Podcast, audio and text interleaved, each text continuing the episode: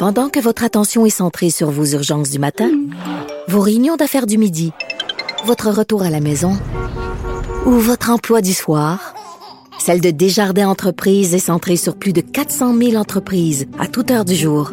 Grâce à notre connaissance des secteurs d'activité et à notre accompagnement spécialisé, nous aidons les entrepreneurs à relever chaque défi pour qu'ils puissent rester centrés sur ce qui compte, le développement de leur entreprise.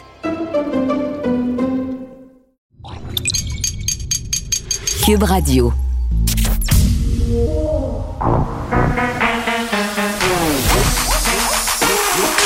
Elle a une opinion sur tous les sujets.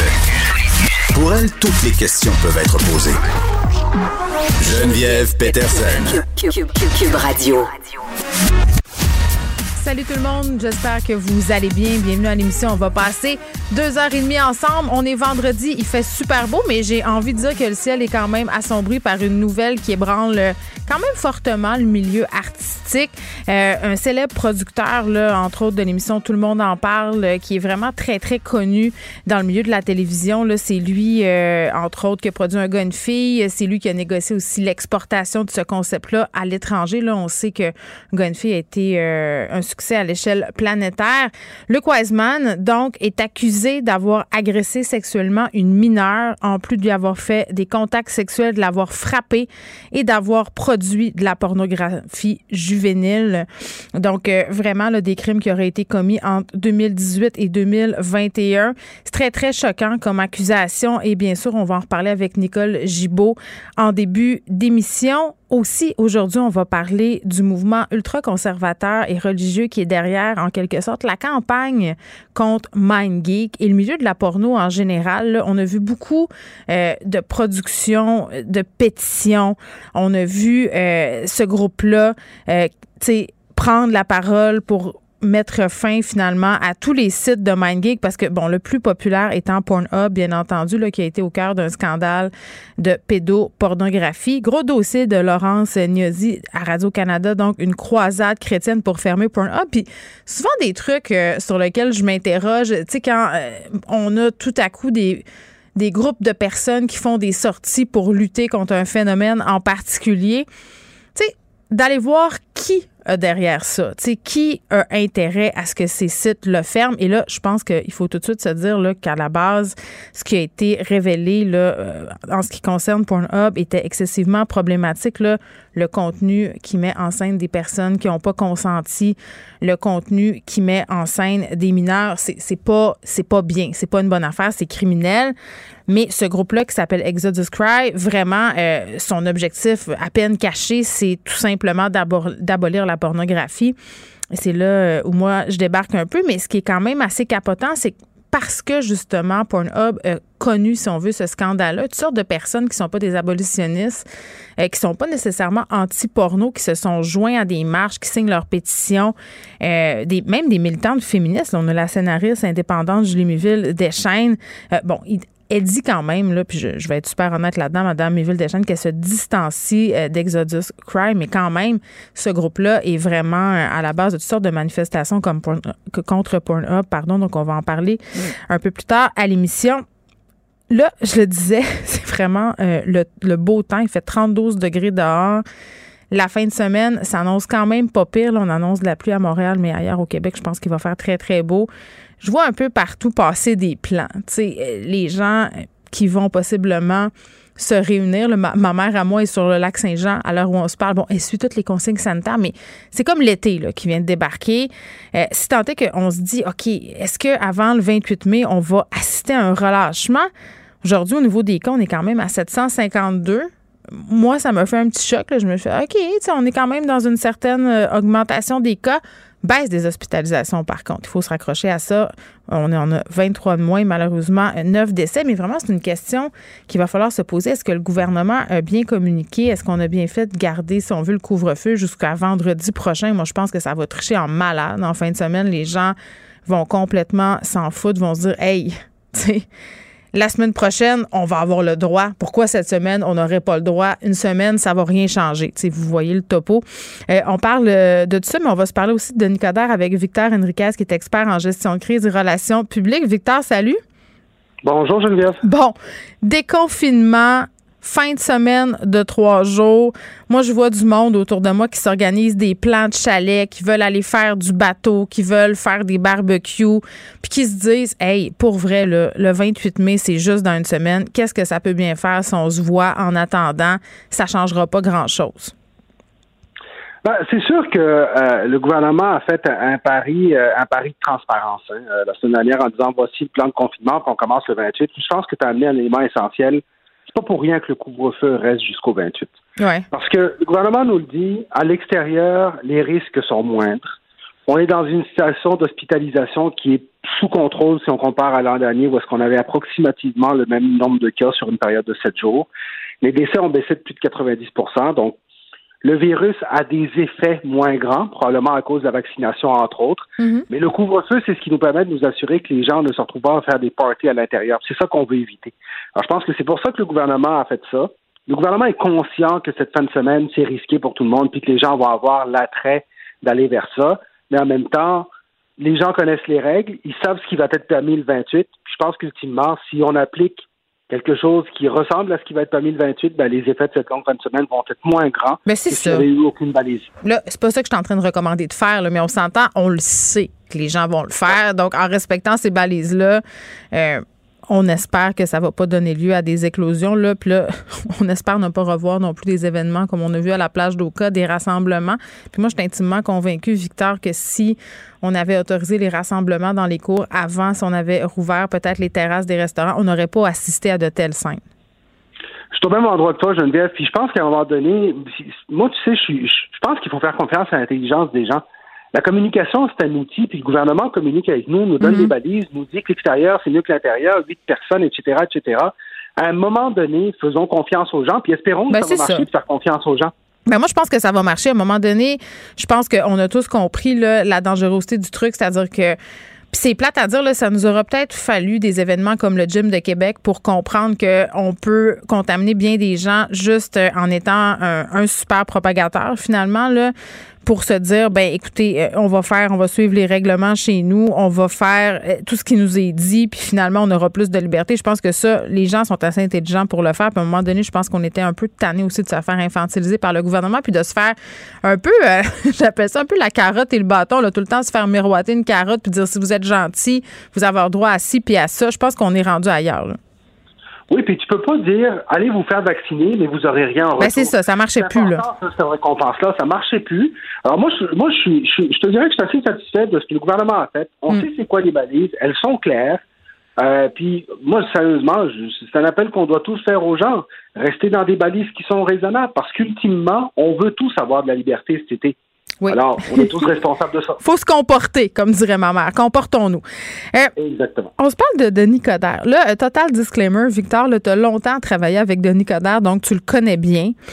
Euh, ça me fait rire parce qu'il y a un mime qui circule de Real Slim Coderre. Là, ça...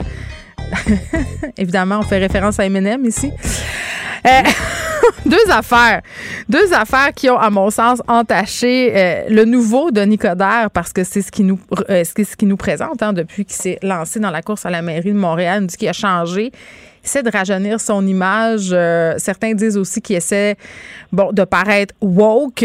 Là, deux mauvais coups vraiment tour à tour pour la campagne de Denis Coderre. On va se parler en premier de la fameuse photo style un peu gangster qui a circulé un peu sur les, sur les médias sociaux, euh, a été supprimé du compte Instagram de M. Coder, mais semble être toujours sur Twitter. Je ne suis pas allée voir euh, depuis la dernière heure, mais en tout cas, la dernière fois, elle est encore là. Où on voit Denis Coderre dans une position, euh, les bras croisés, debout, un peu le regard défiant. Pose vraiment classique de certains rappeurs. Là. Je pense qu'on a tous reconnu ça. Photo qui a été prise par Heidi Oliger, qui est une photographe et qui se présente aussi dans l'équipe Coder aux prochaines élections. À gauche, on peut voir le fils euh, euh puis à droite, les frères euh, Puis c'est là où ça marche pas, parce que les frères euh, ont quand même un historique judiciaire assez conséquent. Euh, en a qui... le, Brandon a fait de la prison pour trafic de drogue.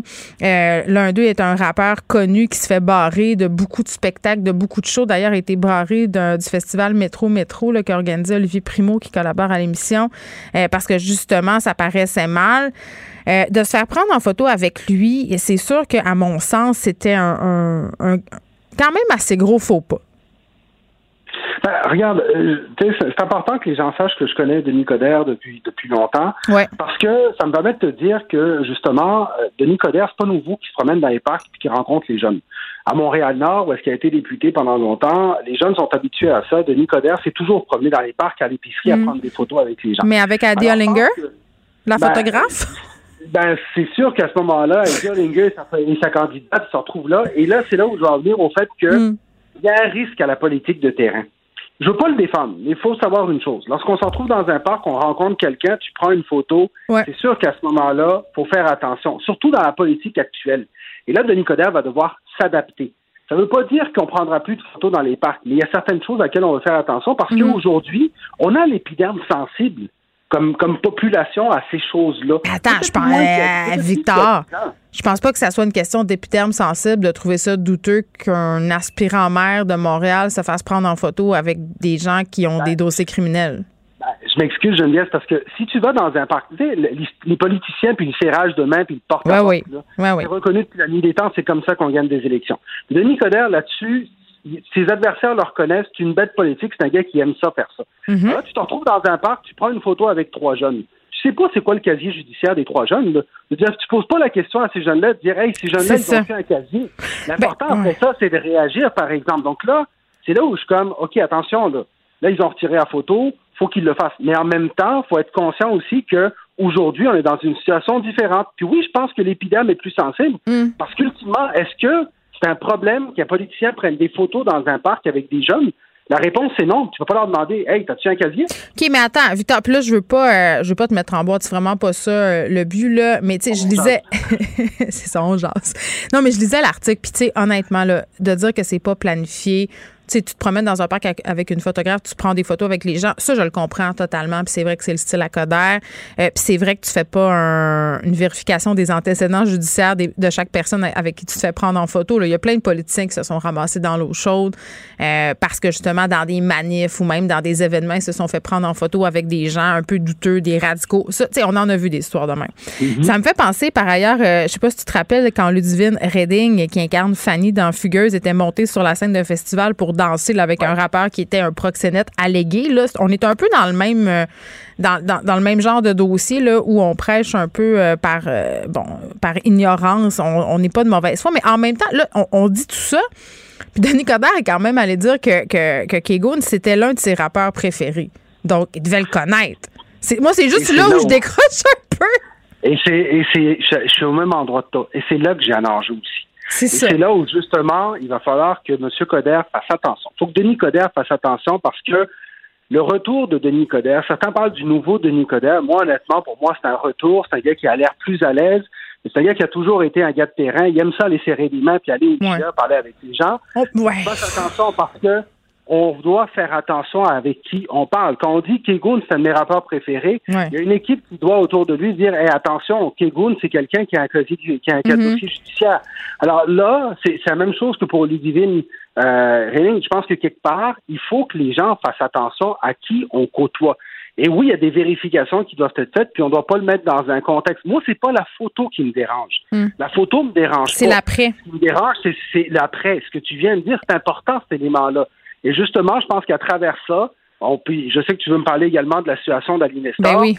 Il y, a, il y a de la prudence à mettre en place autour de lui Mm. parce que on veut beaucoup à ce moment-ci, on veut beaucoup démontrer qu'il y a un nouveau Denis Coderre, que le gars de terrain est de retour, qu'il est présent sur le terrain, Ouais. mais ça vient avec des risques. On peut-tu se dire, vont lui être remis en face par ses adversaires. on peut-tu se dire, Victor Enriquez, que c'est pas un nouveau Denis Coderre? C'est, à mon sens, c'est juste un Denis Coderre qui va mieux. Quand il a quitté la politique municipale la dernière fois, il allait pas bien. Tu sais, je veux dire, il avait l'air vraiment fatigué. Tu sais, je pense que le naturel va revenir au galop en ce qui concerne M. Coderre, qu'on aime ou pas. Puis c'est vrai que, sais, quand tu veux te montrer ouvert, puis quand tu- j'ai l'impression qu'ils sont sa petite manie de vouloir être au goût du jour pour aller chercher un certain électorat de Projet Montréal, euh, ça va y mordre le derrière et c'est ça qui est en train d'arriver. Là, tu me parlais de vérification d'antécédents à l'Inestar. Moi, à l'Inestar, je tombais en bas de ma chaise. Euh, Victor, là, il est venu ici à l'émission comme invité plusieurs fois pour nous parler de son organisme Prince-Princesse de la rue. Là, on a appris qu'il fait face à des allégations de voie de fait d'agression sexuelle par son ex-femme, que cette femme-là a porté plainte contre lui en mars dernier à la police de Repentigny. aucune accusation qui a été portée encore contre Ali Nestor. Là, il va comparaître le 26 mai, mais quand même, qui se présente pour l'équipe Coder. On est en train aussi d'y remettre une médaille à l'échelle provinciale. Évidemment, ça n'aura pas lieu, mais personne vérifie. C'est parce que c'est quand même euh, facile à trouver, là, quelqu'un qui fait face euh, à des allégations puis qui a des plaintes à la police? Ben, tu vois, moi, ce qui, ce qui m'étonne plus que personne vérifie, parce qu'il y a peut-être des choses aussi qui n'étaient pas vérifiables à ce moment-là. Ouais. C'est personne vérifie, mais pourquoi est-ce que la personne ne le dit pas? Et c'est là où est-ce que, quelque part, euh, ça, c'est super important dans, le domaine de la gestion de réputation, c'est de dire, quand il y a quelque chose à ton sujet, dis-le mhm. parce que ça va se savoir. faut arrêter de croire que ça. ne se sait pas. Ça va se savoir. Ben, surtout en politique, là, on s'entend-tu? Ça a pris quelques heures après qu'il soit sorti comme conseiller spécial de Denis Coderre pour que ça sorte. Alors justement, lui, il savait. Alors, c'est là où je comme pour moi, c'est important que les gens soient conscients que quand il y a quelque chose qui t'arrive, tu as le droit de te défendre, il y a une justice et tout mhm. ça. Soyons confiants de ça, mais dis-le qu'il y a quelque chose qui s'en vient. Parce que sinon, tu mets, tu mets ces gens-là dans l'embarras d'une certaine façon. Peut-être tu parlais, c'est vrai que c'est pour moi, c'est pas un nouveau de Coderre. Oui, il y, a, une nouvelle mentalité, oui, il a l'air plus ouvert et tout ça. Mais quelque part, le politicien, on le connaît tous. On l'aime, on l'aime pas, c'est un gars de terrain. L'important, c'est de s'assumer. Puis ça, en termes de communication, c'est essentiel, c'est de s'assumer puis de réagir. Alors, à partir du moment où est-ce qu'on assume ce qu'on fait, puis à partir mm. du moment où est-ce qu'on réagit, par exemple en retirant la photo ou en s'excusant, ou peu importe, mais qu'on est réactif et sincère, les gens vont te le pardonner.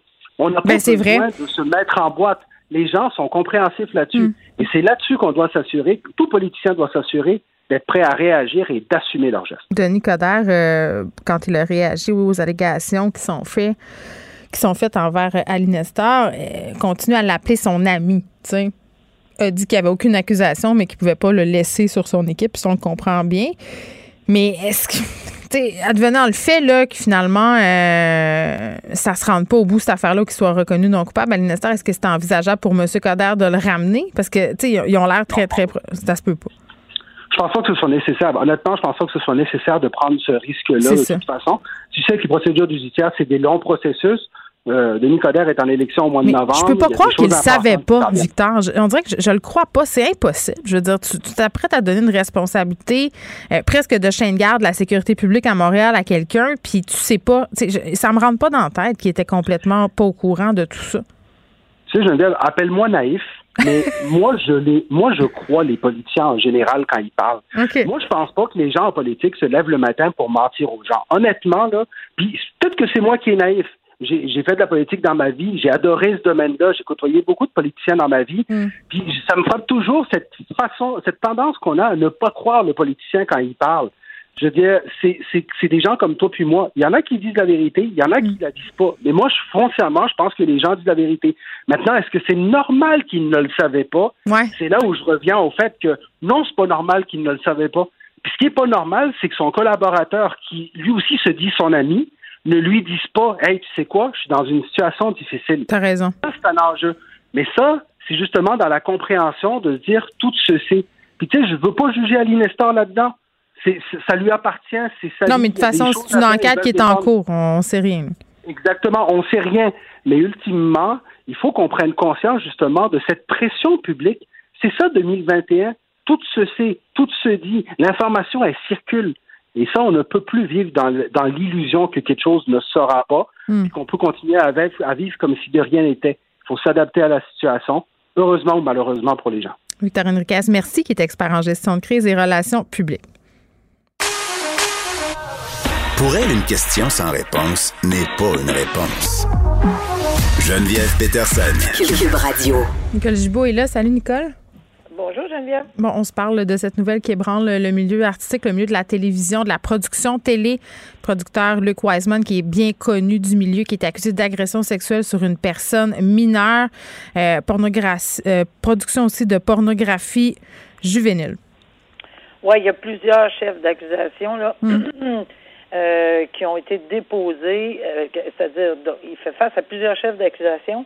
Évidemment, euh, on a compris que c'était entre une période et une autre période, là, entre novembre 2018 puis avril 2021, puis il y en a aussi en 2019. Pourquoi c'est comme ça? C'est parce que euh, quand on a le, le, DPCP ou les enquêtes qui, qui, qui ont été faites par les policiers sont, sont déposées sur le bureau du DPCP, puis après qu'on a colligé les informations, ben il faut qu'on puisse situer parce que l'accusé a le droit de savoir euh, dans quelle période. Il peut-être il était pas là. Il bon, c'est important de le situer. Alors, euh, mais c'est permis, c'est tout à fait permis. Puis des fois, c'est pas évident pour la personne de dire, écoute, c'est à telle date, à telle heure, à tel jour.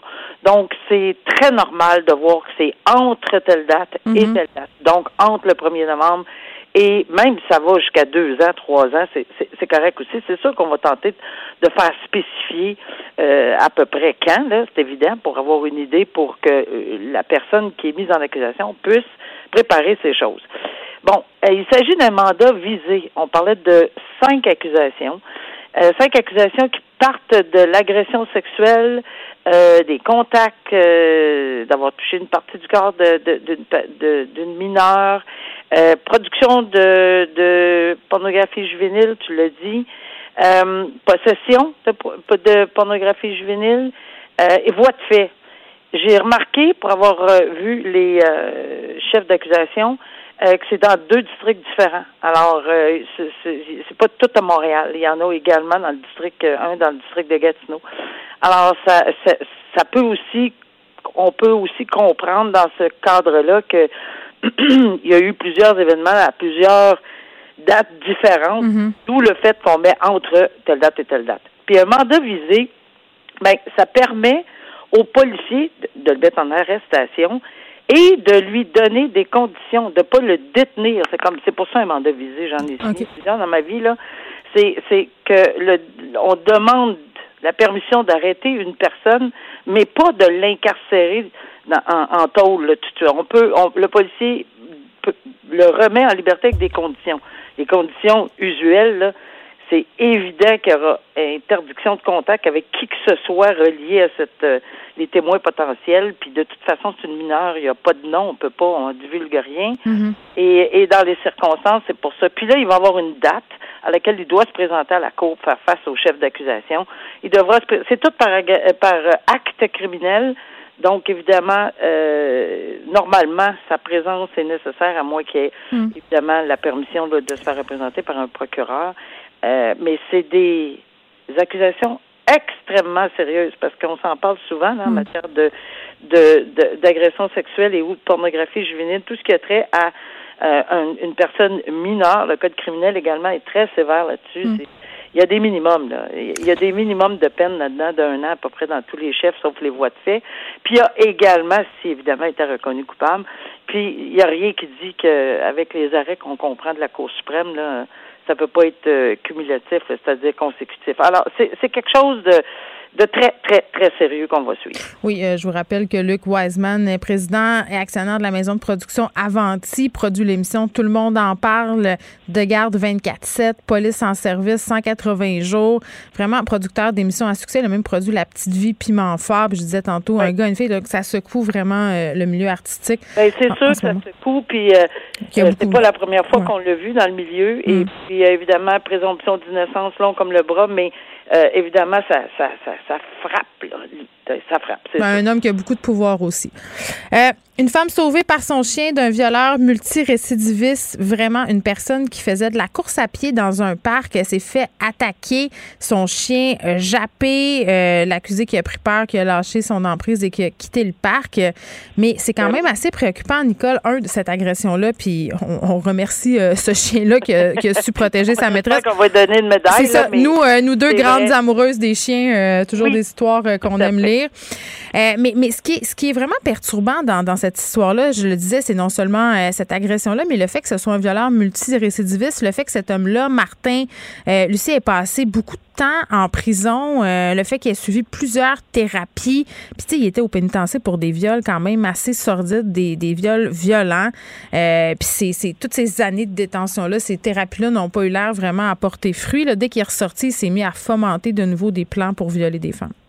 Non, mais c'est tu sais, il y a des gens qui où le terme réhabilitation. Il y en a qui, à cause de ce genre de dossier-là, euh, ne veut plus jamais entendre parler de la réhabilitation. Je suis pas une de ces personnes-là, mais dans un cas comme ça, il me semble qu'on a assez d'exemples ici. Là, c'est, c'est pour ça que la Cour, hmm. pas la Cour, mais la Couronne, fort probablement va accompagner le tout, je suis certaine qu'ils vont accompagner le tout d'une demande de déclaration de délinquant dangereux. Ben oui, euh, mais, attends, Nicole, je t'ouvre la porte parce que je m'en allais te poser la question. Mais ça, tu sais, t'es condamné à 11 ans de prison pour une série de viols. pourquoi il n'était pas d'emblée déclaré comme un délinquant sexuel dangereux?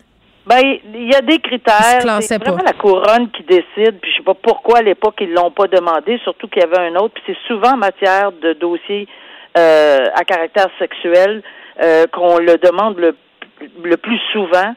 Euh, c'est un choix de la, que la couronne a fait à cette époque à cette époque-là, mais je suis pas certaine qu'ils n'ont pas demandé quelque chose de particulier. Il, a peut-être été déclaré euh, délinquant contrôlé. Pourquoi je dis ça? Parce que dans l'article, ça me dit qu'il était sur une sous le coup d'une longue surveillance.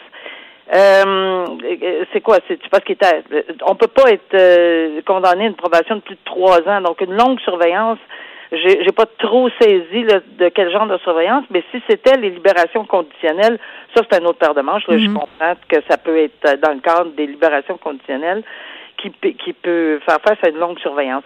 Mais oui, ici, par exemple, je pense que c'est clair pour le procureur de la couronne, euh, ils vont nettement se, pencher sur euh, l'étiquette de délinquant dangereux. Pourquoi? Parce que c'est un peu, un peu beaucoup de mettre quelqu'un en prison puis jeter la clé, mais accepter que. Mais là, rendu là, on s'entend-tu que je pense que c'est un bon candidat?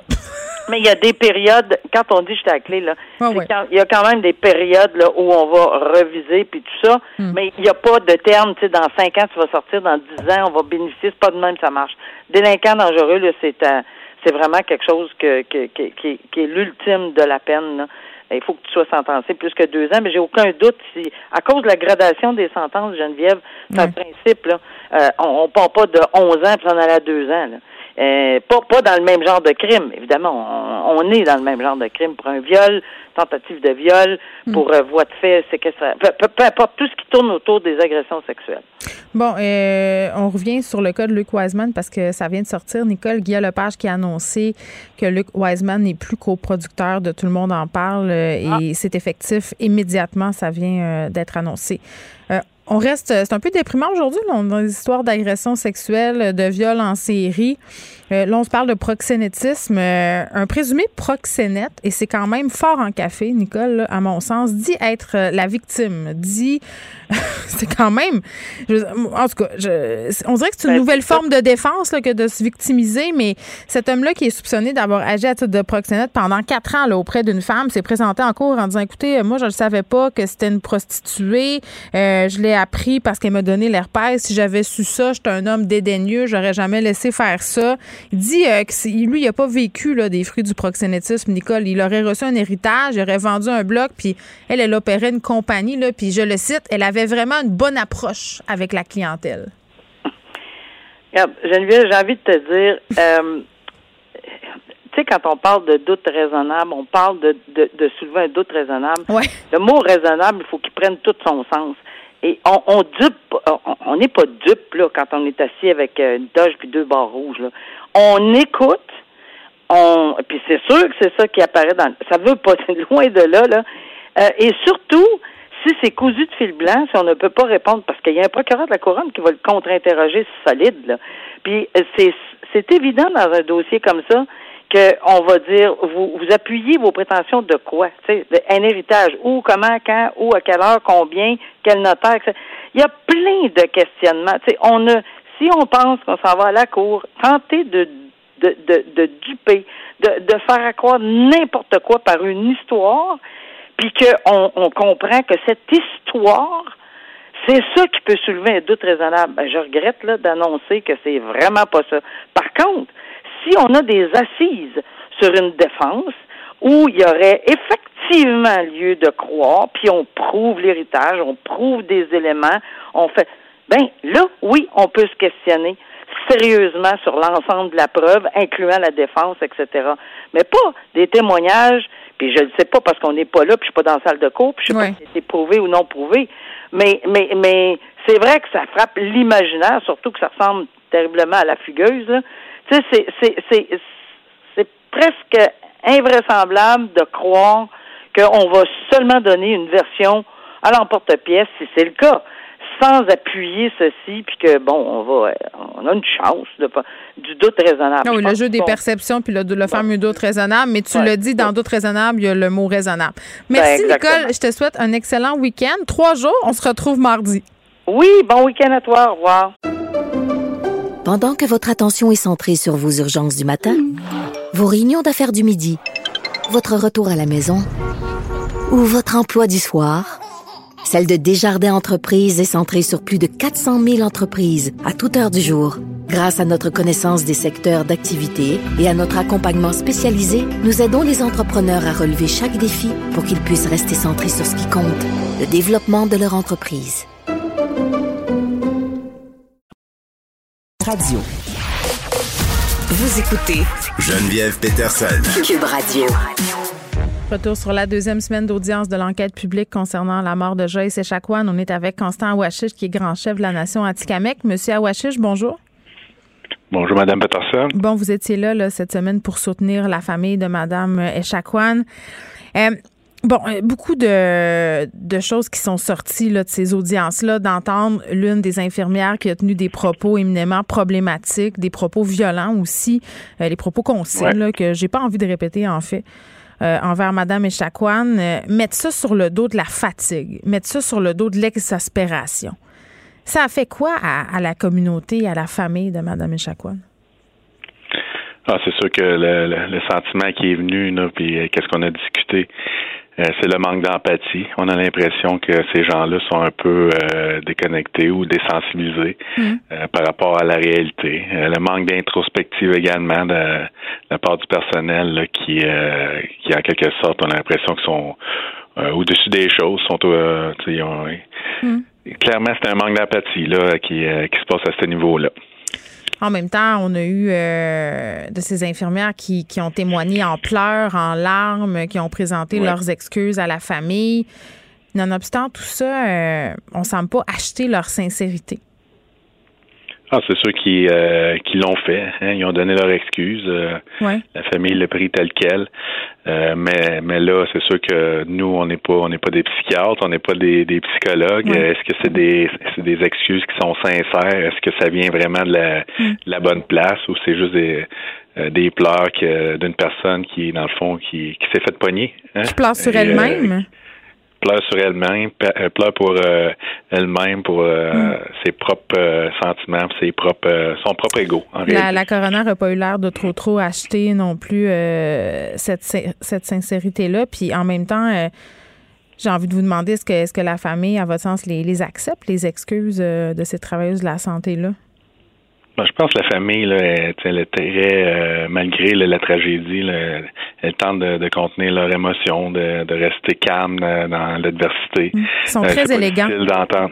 Ouais, c'est c'est très difficile. Puis je pensais dans cette philosophie-là qu'ils ont mm. voulu euh, affronter l'enquête publique, c'est de, de, rester calme, d'écouter, de laisser la chance à tout le monde de, pouvoir s'exprimer convenablement. Mm. Mais c'est sûr que c'est difficile, puis d'entendre des propos, puis des comment que Joyce a été dépeint euh, euh, pour eux, c'était une autre version. Donc, euh, c'est mais il laisse il laisse les choses aller, puis c'est ça fait partie de l'exercice de l'enquête publique. Il y a deux affaires, moi, qui m'ont interpellé, M. Awashish. La première, c'est un truc que la famille de Mme Echaquan a dit.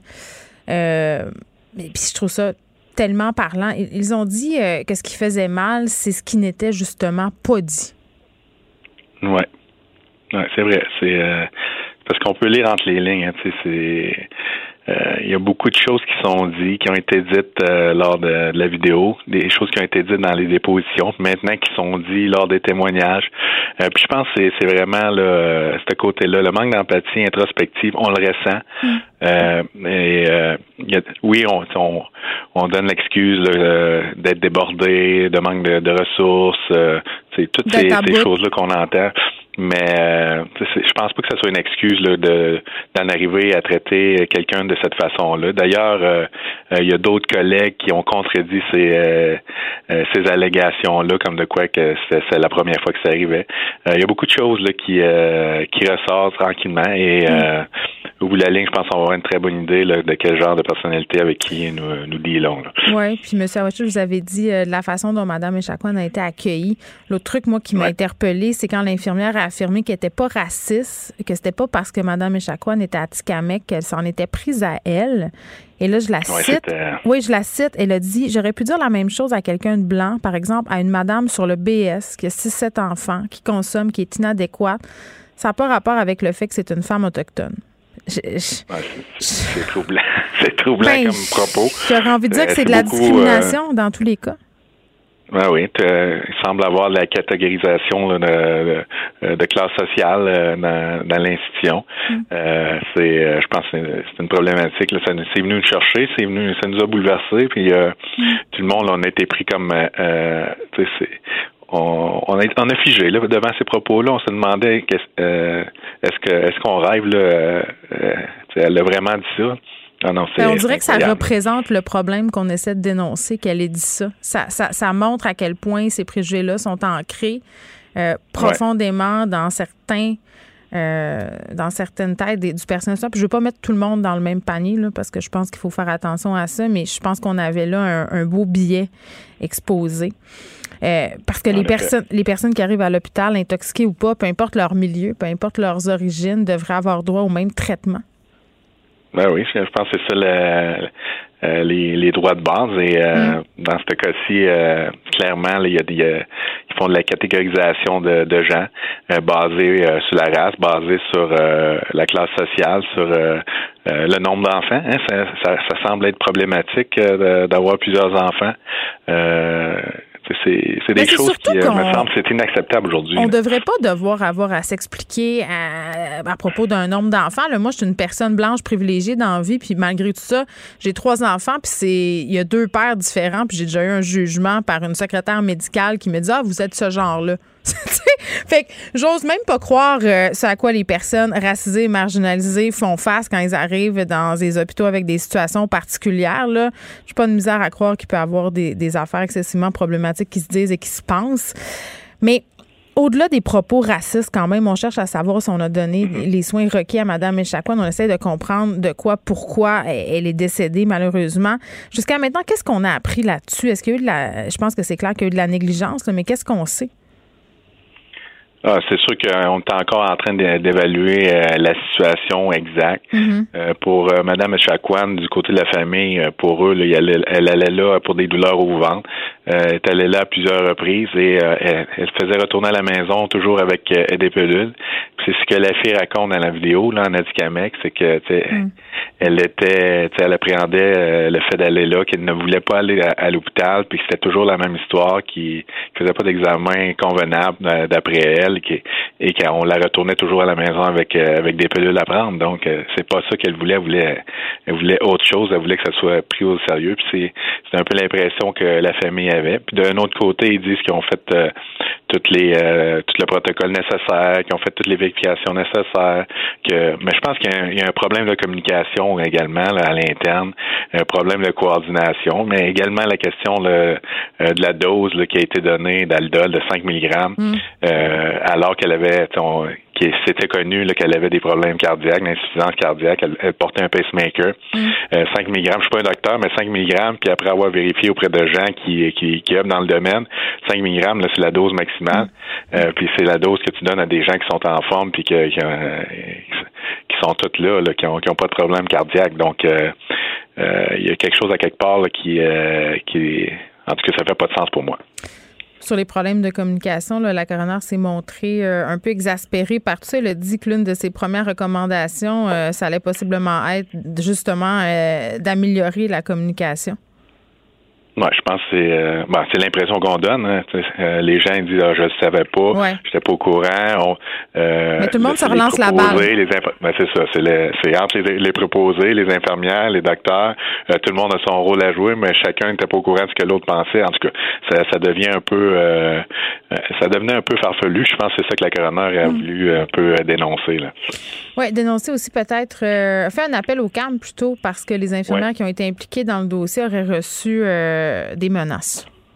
En effet, euh, c'est ce qu'on a eu comme information. D'ailleurs, on a, on a fait des recherches pour en savoir plus et euh, pour vérifier là, vraiment d'où ça pourrait provenir.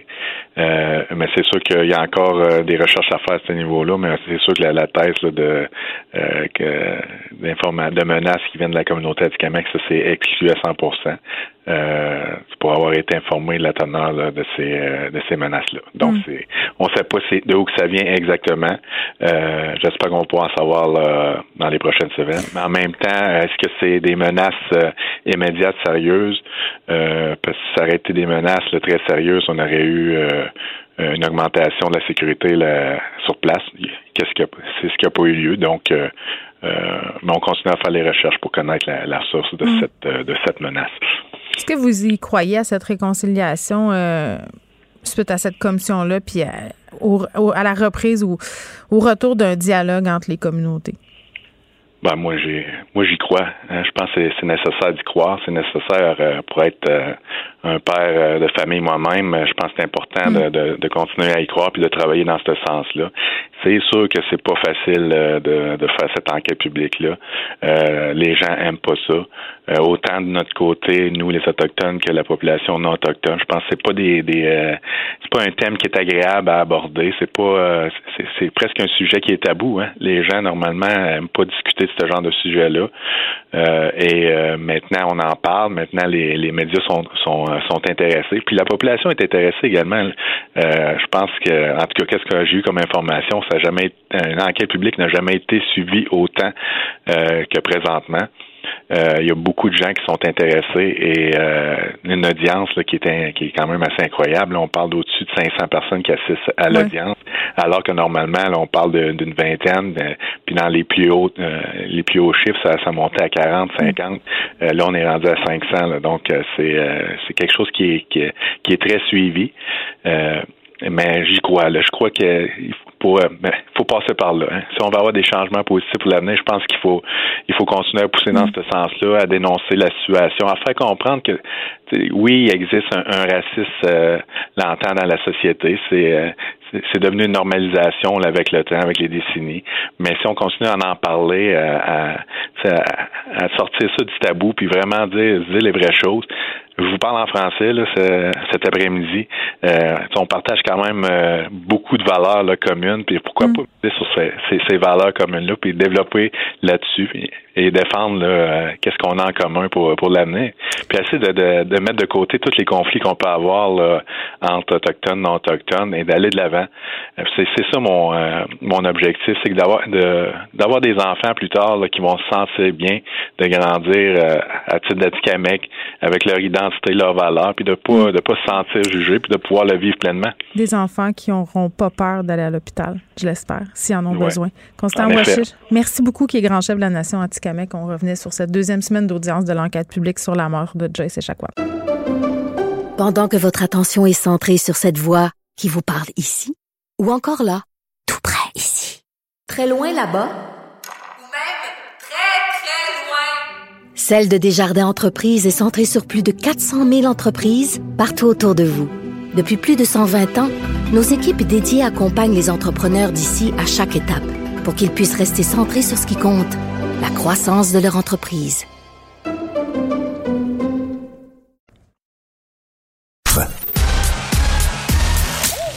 Geneviève Peterson.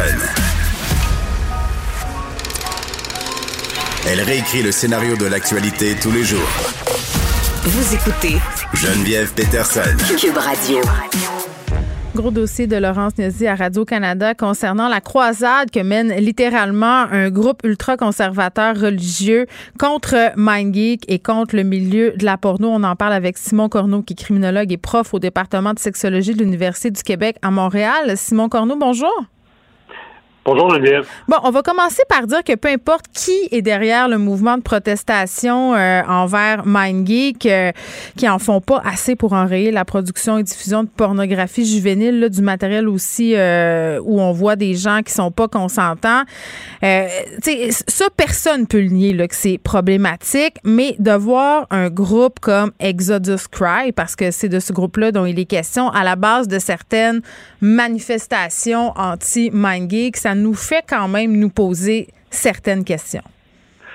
Oui, ben en fait, quand, j'ai lu le, dossier de Laurence Newsy, euh, ce qui m'a surpris dans, le discours hein, derrière ce groupe, hein, c'est toute la notion d'abolition.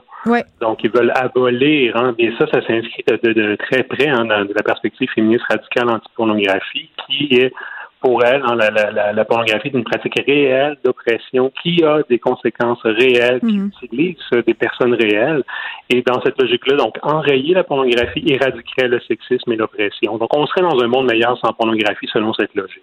Oui, puis c'est quand même particulier, là, Simon, parce qu'on a une pétition en ligne qui a, reconnu, euh, qui a recueilli pardon, 2 millions de signatures depuis février 2020. Et parce que, comme je le disais tantôt, le scandale de pédopornographie puis le le contenu où il y a des gens euh, qui sont victimes de revenge porn, par exemple, ça, ça fait consensus que ça devrait pas se retrouver sur ces plateformes-là. Ça a déclenché quand même un mouvement de protestation contre MindGeek.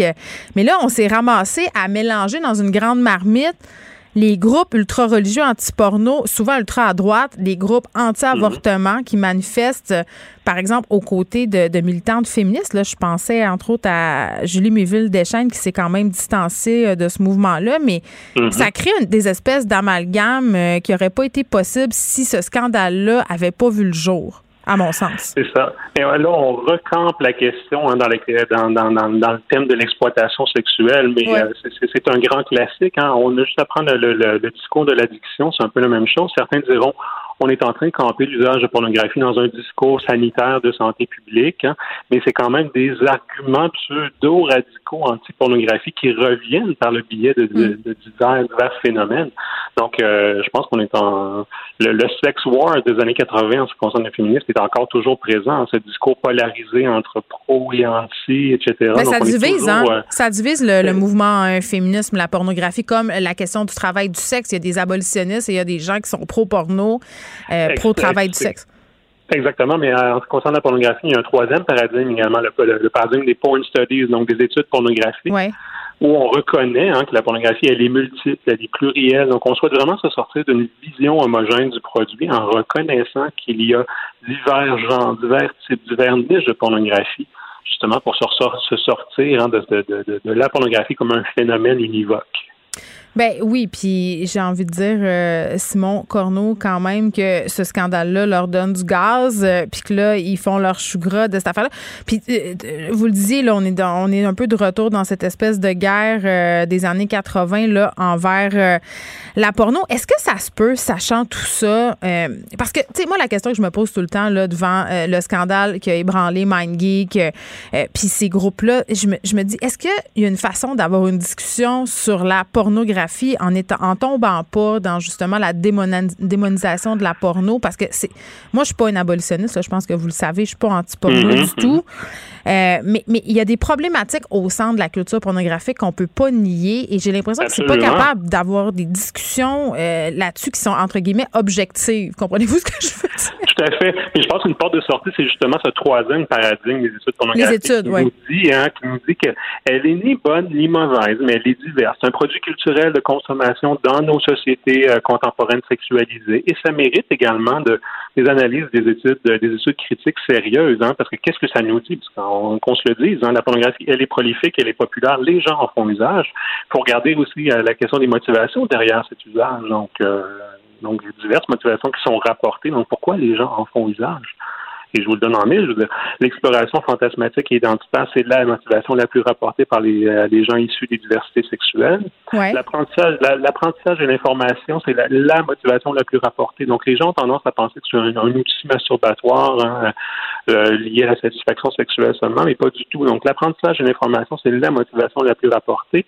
Et pour les femmes, spécifiquement, la motivation de transgression, c'est la plus rapportée. Donc, euh, ce désir de, de, de, d'avoir accès à du matériel, justement, qui envoie d'autres autre message ou qui transgresse les normes sexuelles dominantes. Donc, euh, donc je pense qu'il faut regarder aussi le pourquoi les gens font usage. Mais quand vous me dites euh, pour s'éduquer, entre guillemets, puis pour apprendre des affaires, moi, c'est là où Mhm. j'ai un petit bé. Je me dis, hmm, euh, peut-être pour des adultes, mais concernant les ados, c'est peut-être pas le meilleur endroit pour avoir une vision réaliste de la vie sexuelle. Euh, euh, Mettons, on jase. Je suis, je suis d'accord, mais c'est pas un matériel d'abord et avant tout qui est fait pour eux. Exactement. Oui, mais on le sait qu'ils regardent quand même. Oui, oui, mais il y a un rapport euh, au Canada qui a été publié en 2017, hein, Ouais. issu du Comité permanent de la santé, qui réitère l'importance de promouvoir la santé sexuelle, de restreindre l'âge, euh, de, de euh, restreindre l'accès au matériel chez les jeunes avec des, mé- des mécanismes de vérification de l'âge et de mettre au point des, mé- des meilleurs filtres de contrôle parentaux.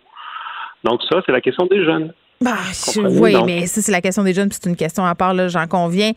Comment on fait pour se débarrasser de cette image-là, de la porno un peu malpropre, immorale? Puis, comme chercheur, je suis absolument certaine, Simon, que vous faites face à ces préjugés-là quand, quand vous dites, par contre, euh, que vous vous penchez sur les questions euh, liées à la pornographie. Là, ça, il doit y avoir plein de jugements.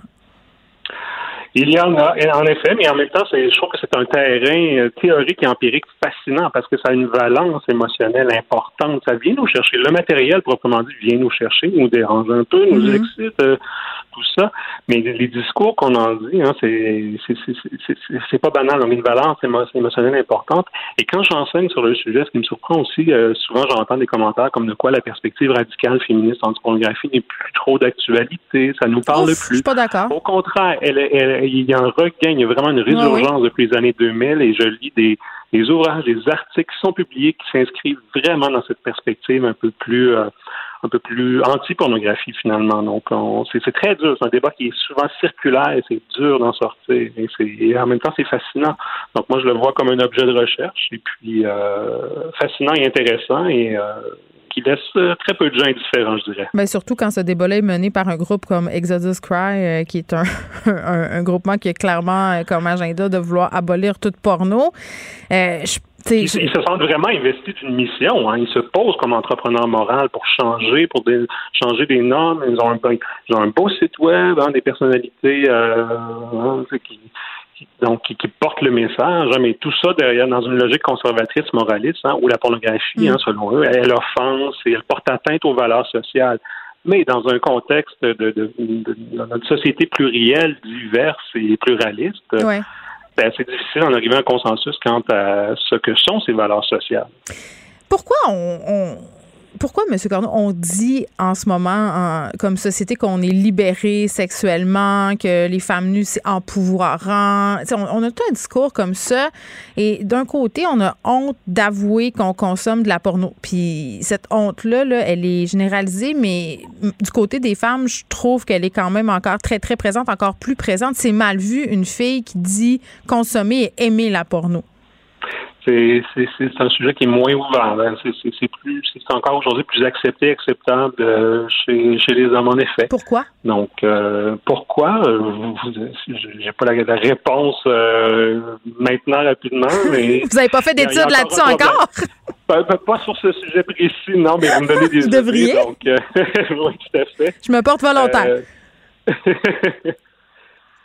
Donc, on a, on a, on a rien, on, on sait rien. On, c'est- c'est- on n'est pas. Moi, j'ai une petite hypothèse de départ euh, pour votre recherche. Est-ce que ça serait parce qu'on considérait encore les femmes qui consomment et qui disent aimer le sexe comme des mauvaises filles, comme des femmes qu'on ne marie pas? Ça peut être une hypothèse, mais également, il faut regarder, le- j'ai j'ai en tête des études qui ont parlé de l'usage chez les femmes également, Ouais. mais ce clivage cognitif qui existe en même temps. En, euh, donc, face à un contenu, elles- certaines femmes peuvent être excitées, mais se poser des questions aussi à savoir, ben, comment ça se fait que ça m'excite? Est-ce que ça devrait m'exciter? Mm. Tandis que cette question-là, ce clivage cognitif-là ne semble pas s'opérer en peut-être chez les hommes.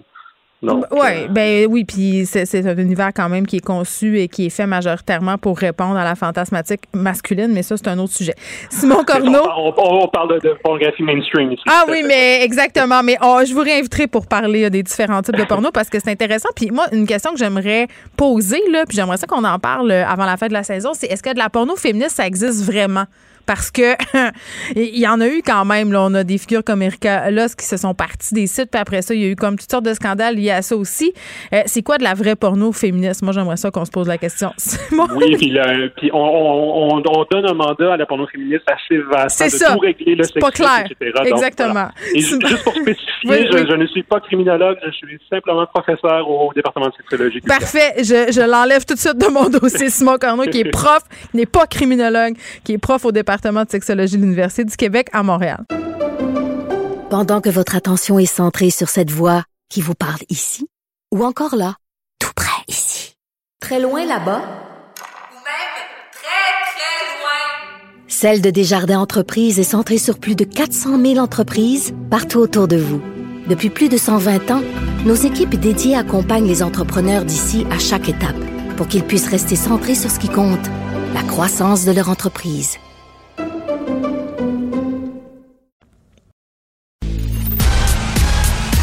Geneviève Peterson, la déesse de l'information. Vous écoutez Geneviève Peterson. Cube Radio. Et on est avec notre collaborateur Martin Geoffroy. Salut Martin. Salut Geneviève. Est-ce que ça va? Est-ce que ta pression artérielle est bonne? Parce que je te voyais poster sur les médias sociaux des trucs par rapport à la grève des profs. Tu t'insurgeais un peu contre les gens qui en ont contre les profs en ce moment en disant, coudon, je pense que pour la plupart des gens dans la population, on a l'impression que les profs sont juste là pour garder nos enfants. Oui, exactement. T'es euh, fâché? hein? Oui. T'es fâché? Oui, oui. Euh, écoute, mais pas, tu, me connais, Geneviève, tu sais, avec les conspirationnistes, l'extrême droite, tout ça. Il n'y a rien de ça qui me fâche d'habitude. C'est vrai. je vais faire une grande révélation aujourd'hui, là, puis tous les, les morons vont venir m'écœurer avec ça sur Twitter après, là. Si tu veux me faire fâcher, dis-moi que l'enseignement, c'est une vocation. OK? Ça, ça me fait fâcher. Ça, ça me fait sortir de mes gonds parce que c'est le cliché qu'on entend tout le temps. OK? Et euh, les gens, pendant la pandémie, je sais que les parents ont beaucoup souffert hein, d'avoir leurs enfants à la maison, tout ça. Mm-hmm. Mais nous, de notre côté, les profs, on avait l'impression des fois que euh, ils nous en voulaient presque, tu sais, de les avoir à la maison. Puis on avait l'impression qu'ils nous appréciaient plus, mais ils nous appréciaient plus parce que d'habitude, on les garde, pas parce qu'on leur enseigne. Je sais pas si tu vois ce que je veux dire. Mais attends, eh, Martin, j'ai entendu tellement de parents dire Oh my God, depuis que je suis obligée d'avoir les enfants à la maison puis de suivre les cours en Zoom, je me rends compte que mon petit est vraiment pas évident. Chapeau à son professeur. J'en ai vu plusieurs des publications comme ça circuler sur les médias sociaux. Mais généralement, tu vois, c'est tant mieux. Mais généralement, c'est que, par exemple, aussitôt qu'on, comme cette semaine, qu'on fait quelques grèves, hein, depuis un an, on n'a pas de contrat de travail. Le gouvernement nous niaise. Il n'a jamais fait de nouvelles propositions depuis un an. C'est la même proposition qu'il fait. Là. Mm-hmm. Euh, quand M. Legault a euh, apparu un dimanche pour faire son PR en bras de chemise euh, blanc, c'était pour mettre la même offre qu'il a mis à la table en mars 2020. OK? Et puis, dans le cas, moi, moi, je suis avec les profs de cégep, on a fait euh, deux jours de grève la semaine passée, puis pour la première fois depuis un an, euh, ça s'est mis à avancer au table demandez-vous pas pourquoi on fait la grève. Le gouvernement, si on ne fait pas la grève, hmm. il bouge pas. Ben c'est ça. Je, pense que c'est un des trucs euh, lorsque je discute avec les syndicats, parce que ce qui revient tout le temps, Martin, quand on parle de grève qui vise le milieu de l'enseignement, donc les élèves, finalement, là, c'est que ça pénalise les enfants, c'est que ça pénalise leurs parents. Toi, tu es au cégep, là, euh, c'est peut-être pas nécessairement le même contexte, mais moi, j'entendais beaucoup cette semaine par rapport aux moyens de pression qui ont été faites euh, mercredi, des parents dire, ben écoutez, là, cette semaine, il y a une grève, il y a une journée pédagogique qui n'ont pas été à l'école presque pendant un an. Euh, c'est comme vraiment pas le bon moment. Mais, mais est-ce qu'il y a un bon moment pour faire une grève? J'ai l'impression que toujours le dernier recours. Il n'y a jamais de bon moment pour faire une grève. Puis tu sais, Geneviève, que quand on fait une grève, là, d'autres, on se fait couper notre salaire. Hein. C'est pas le fun. OK? Ah, c'est pas un gros party, là. Ah non, mais tu sais, on, perd euh, deux, trois jours de salaire, ça te coupe une paye, ça. Alors, c'est pas de gaieté de cœur qu'on fait, mais c'est parce qu'on est à bout. Mais vous n'avez pas un fonds de grève, excuse-moi, votre syndicat? Ben, oui, OK. Dans un fonds de grève, le syndicat te donne 100 pièces par jour. Euh, on gagne plus que ça, là, 100 pièces par jour habituellement. Là. Mais vous êtes chanceux. Non, mais ça te coupe ta paye de moitié. Non, mais écoute, le gouvernement, là, nous quand il dit qu'il il va nous augmenter de 8% c'est pas 8% c'est 5% plus des bonnies. Un boni, c'est il te donne 1000 pièces à signature, puis après, tu n'as plus rien. Sais, on a déjà vu ça, les bonnies avec les libéraux. euh, Ouais. Les libéraux, euh, ils nous donnaient 0% d'augmentation puis un boni de 1000 pièces Grosse affaire. tu. Je veux dire, ça ça augmente pas euh, ton pouvoir d'achat sur un boni. Euh, puis, puis aussi, euh, l'autre aspect, c'est au-delà des salaires, c'est les conditions de travail. Ben, ben, parle-moi, Euh, parle-moi justement, parce que je pense qu'on a beaucoup entendu euh, les profs au primaire, au secondaire, mais les profs de cégep, on dirait que c'est une réalité qu'on connaît moins. On a l'impression que les profs au cégep sont bien, ils enseignent le même cours depuis 45 ans, ils ont deux mois de vacances, tout va bien. un prof de cégep, il n'enseigne pas le même cours depuis 45 ans. Il y a, au cégep, dans le catalogue des cours de sociaux, il y en a 20-25, Ouais. OK? Puis il faut que tu les donnes toutes au moins une fois dans ta carrière. C'est pas le même cours depuis 25 ans. Euh, périodiquement, on me donne un, ou deux nouveaux cours à donner qu'il faut que je prépare pour la première fois de ma vie. C'est comme si j'étais un jeune premier à toutes les 4-5 ans parce qu'il faut qu'il y ait une rotation de cours. Fait que ça, c'est totalement faux. Euh, puis aussi, l'autre aspect, les profs de cégep, la grosse affaire dans nos négociations, euh, c'est de plus en plus d'étudiants qui arrivent au cégep qui sont euh, qui ont des qui sont des étudiants qui ont des troubles d'apprentissage. C'est devient de plus en plus lourd à gérer dans les classes. On demande de réduire le nombre d'étudiants dans les classes pour qu'on puisse s'occuper mieux de ces étudiants-là, mais ça ne bouge pas. Euh, et ça, c'est très, très important. Puis on parlait des employés de soutien. Là, Mais, attends, avant qu'on aille aux, aux employés de soutien, moi, ce que je lisais par rapport aux profs de cégep, c'était la précarité aussi. Là. Euh, Toi, je pense que Ben, tu as une permanence. Moi, j'ai une permanence, Geneviève. Hey, je vais te faire rire. hein? Non? Euh, ça fait 20 ans que j'enseigne, puis je suis encore précaire, moi. C'est vrai? Je vais probablement, je vais probablement être précaire jusqu'à ma retraite. Mais explique-nous comment ça se peut que ça, fa- ça fasse 20 ans que t'enseignes que t'es pas une vraie job permanente avec tout le kit. Ben parce que euh, j'ai- enseigné moi à Geneviève dans, dans ma carrière à tous les niveaux primaire, secondaire, universitaire, OK. cégep. Je me suis promené pas mal. J'ai eu une carrière euh, particulière. Euh, c'est ça qui a fait que euh, je me suis retrouvé aujourd'hui. euh, j'ai enseigné dans d'autres provinces. Je suis parti pour devenir prof d'université dans d'autres provinces. Puis quand je suis revenu au Québec, puis je suis devenu prof de cégep, parce que j'avais été prof de cégep au Québec avant de partir, Mhm. ben mon ancienneté est revenue à zéro. Euh, dans le sens Ouais. où euh, tu perds tout ce que tu donc je suis reparti à zéro à 45 ans puis j'aurais j'ai appris à vivre avec ça moi la, la, la, j'en ai pas de permanence moi, Mais, vous êtes quand même, tu, conviens, Martin, que vous êtes quand même privilégié par rapport à bien des, des secteurs d'emploi dans la population générale. Là, c'est quand même des conditions qui sont enviables, c'est quand même un salaire qui est pas pire. Je veux dire, il y a des gens qui n'ont pas beaucoup d'empathie pour les profs de cégep. Ça, t'en conviens? Attends, attends une seconde. On, on est privilégié par rapport à quoi? Aux médecins? Qui ont eu des augmentations spectaculaires. Euh, je vais te dire qu'actuellement, euh, les syndicats de profs de, de, de, de primaire et de secondaire, il y a Mm. deux syndicats qui ont signé avec le gouvernement. Ouais. Si on regarde les augmentations euh, qu'ils vont avoir, euh, ils auraient exactement le même salaire que moi après un 20 ans de carrière et un doctorat. Le même salaire. Puis c'est pourquoi tu penses, est-ce salaire. est-ce que c'est parce qu'on ne considère pas la chose intellectuelle au Québec? Ben moi, je pense qu'on la considère pas. Effectivement, on considère pas la chose intellectuelle. Puis il y a beaucoup de profs de cégep comme moi qui ont des doctorats qui font de la recherche. Tu le sais, moi, je dirige un centre de recherche. C'est. Oui. Je fais pas mal d'affaires. Mhm. Je fais pas mal d'affaires. Ben, je veux dire, euh, je gagne le même salaire qu'un prof de secondaire, comme c'est là. Alors, franchement, euh, j'ai rien contre les profs de secondaire, j'en ai plusieurs amis, j'ai déjà enseigné au secondaire, euh, euh, mais je veux dire, euh, franchement, non, on est totalement dévalorisé. Mais mes je, je te dis pas que mes collègues du primaire et secondaire, ils sont pas pires que nous autres. C'est vrai qu'ils sont pires. Non, je pense Moi, que dans l'enseignement, en général, là, ça va pas bien. ouais, moi, j'ai, ense- j'ai enseigné au primaire et au secondaire, puis c'est, vraiment épouvantable. Tu parles, on parle de pénurie de profs en ce moment, mais déjà dans les années 90, moi, j'étais suppléant au primaire et au secondaire. J'avais pas de brevet d'enseignement, j'étais pas qualifié et euh, on, m'a, m'a, m'a engagé à m'emmener toute une année dans une école pour en- secondaire pour enseigner l'anglais parce qu'il n'y avait personne. Dans les années 90, maintenant, c'est pire, Geneviève. Fait que, je veux dire, Hmm. posez, posez-vous la question, là, OK? écœurer les profs, il y a de moins en moins de personnes qui veulent aller dans ce métier-là, point. OK? Euh, pourquoi? Parce que les salaires par rapport aux conditions de travail sont pas intéressants. Moi, je connais une fille, là, elle a fait cinq ans comme prof de secondaire, elle a quitté et est devenue sommelière. Ça a l'air que c'est une job plus fun et plus payante aussi et moins stressante. Euh, parce que nous autres, les profs, souvent, là, les gens pensent ah, ils ont deux mois de vacances. Mais souvent, nous autres, on travaille les fins de semaine, le soir. On, euh, ceux du primaire secondaire, ils rencontrent les parents. Nous, on a des activités parascolaires. Des fois, je pars pendant des semaines dans d'autres pays avec des groupes d'étudiants. Euh, je veux dire, on, on compte pas notre temps, là, tu sais. On compte pas notre temps. Puis oui, c'est vrai qu'on les aime, les jeunes. C'est vrai. Mais ça reste quand même une job. Puis comparer des responsabilités parentales à, à, à, un emploi professionnel, puis dire que euh, les profs ne devraient pas avoir le droit de grève euh, parce que euh, c'est pas correct. Oui, parce que nous, les parents, ça nous met dans le chenoute. Non, non, je comprends que ça te Là, il nous reste une minute. Tu voulais me glisser un petit mot sur les employés de soutien? Ben, les employés de soutien, tu sais, les pédagogues, on s'entend-tu que c'est super important dans le contexte des troubles d'apprentissage en ce moment?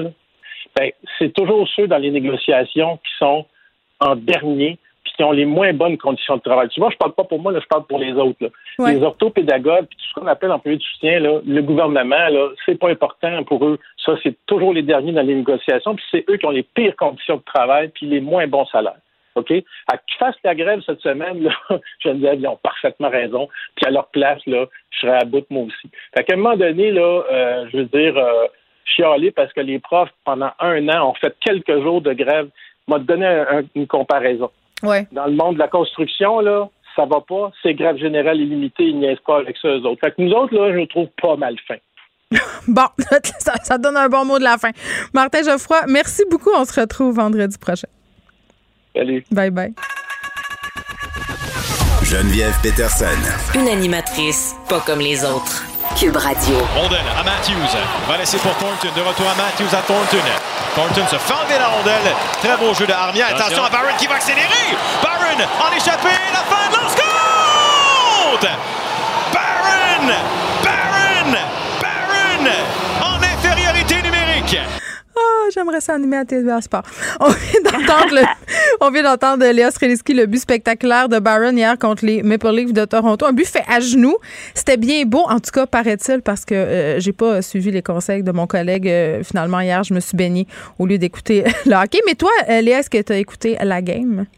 Oui, j'ai écouté la game et Byron a effectivement volé jusqu'au but. à genoux, il a volé à genoux. Ouais, il a volé à genoux, mais vraiment, on aurait dit qu'il volait. C'était, c'était assez spectaculaire. Cela dit, j'ai complètement raté ce but de Byron euh, parce que j'étais en train de sauver mon fils d'une fourmi volante, Geneviève. parce que tu vois, même si je suis une fan des Canadiens, je dois faire passer mes enfants avant les Canadiens. Et à ce moment-là, il me pointait une grosse fourmi volante qu'il y avait dans notre cadre de porte de sa chambre. Une menace. Voilà, il fallait que je m'occupe de ça. Il était rendu très tard, il était supposé être dans son lit, mais il fallait que je m'occupe de ça. Mais cela dit, c'était un match euh, digne des séries, je dois dire. C'est drôle de voir comment est-ce que les Canadiens, quand ils sont en série, ils se réveillent. Tout d'un coup, c'est comme plus la même équipe. Puis ils se rappellent que ah oui, c'est vrai, il faudrait qu'on joue puis qu'on soit menaçant. Donc, c'était très intéressant à voir. Euh, je me suis bien amusée. Moi, ce qui me fait rire, Léa, c'est ton engouement pour le hockey depuis la pandémie. Tu n'es pas une fille qui checkait tant ça, le hockey, mais maintenant, tu t'es laissé prendre à ton propre jeu parce que tu tweets pendant les games et ces tweets-là remportent quand même un franc succès. Est-ce que c'est à cause de, de ça que tu continues? Ben non, c'est que j'aime l'émotion. Je, ah. j'aime tweeter. J'aime tout. En fait, j'aime beaucoup tweeter sur les choses qui nous rassemblent généralement. C'est ça qui m'intéresse. Donc, je le faisais par exemple quand je regardais tout le monde en parle. Mm-hmm. euh, puis le Canadien, je le faisais déjà un peu, mais c'est sûr que je suivais moins. Mais avec la pandémie, vu qu'il y avait vraiment rien à faire, je me suis mise à regarder les, les Canadiens. Puis il faut dire que j'ai un fils qui aime beaucoup le hockey aussi, puis qui s'est mis à jouer au hockey cette, euh, cet, cet hiver, celui de que, que j'ai sauvé d'une, du destin d'une fourmi volante. Mm-hmm. euh, il s'est mis à jouer au hockey dans une ruelle, une patinoire de ruelle euh, cet hiver. Puis il est très bon en sport, fait qu'il apprend très vite. Donc on s'est mis à regarder le Canadien ensemble, en fait. Donc tu vois, c'est ma maternité qui m'a amené jusque là. Sauf que la pandémie aussi a exacerbé tout ça.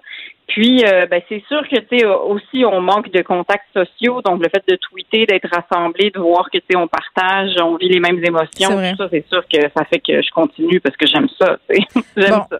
je vais te souhaiter que ta maternité ne te mène pas sur le bord de bande de hockey dans un aréna de la Rive-Sud à 5h30 le matin prochainement.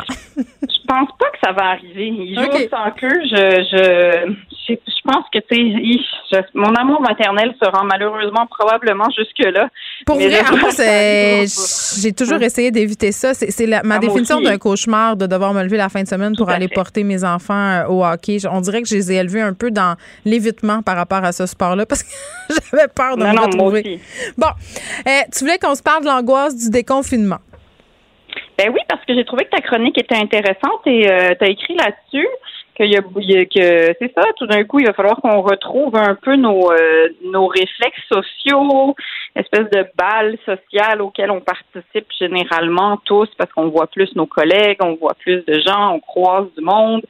Euh, puis je pense qu'il y a beaucoup de gens qui se sentent comme ça en ce moment. On se demande un peu tu sais, on n'a pas arrêté de chercher un retour à la normale, mais on se souvient-tu encore c'était quoi ce sentiment de normal? Puis y a-tu vraiment des choses Ouais. euh, il y a des choses qu'on veut plus retrouver aussi. Je veux dire, une fois que cette crise sanitaire va être réglée, il va falloir qu'on s'occupe de la crise climatique. Malheureusement, on rappelle qu'il fait 35 puis qu'on n'est pas au mois de juin en ce moment.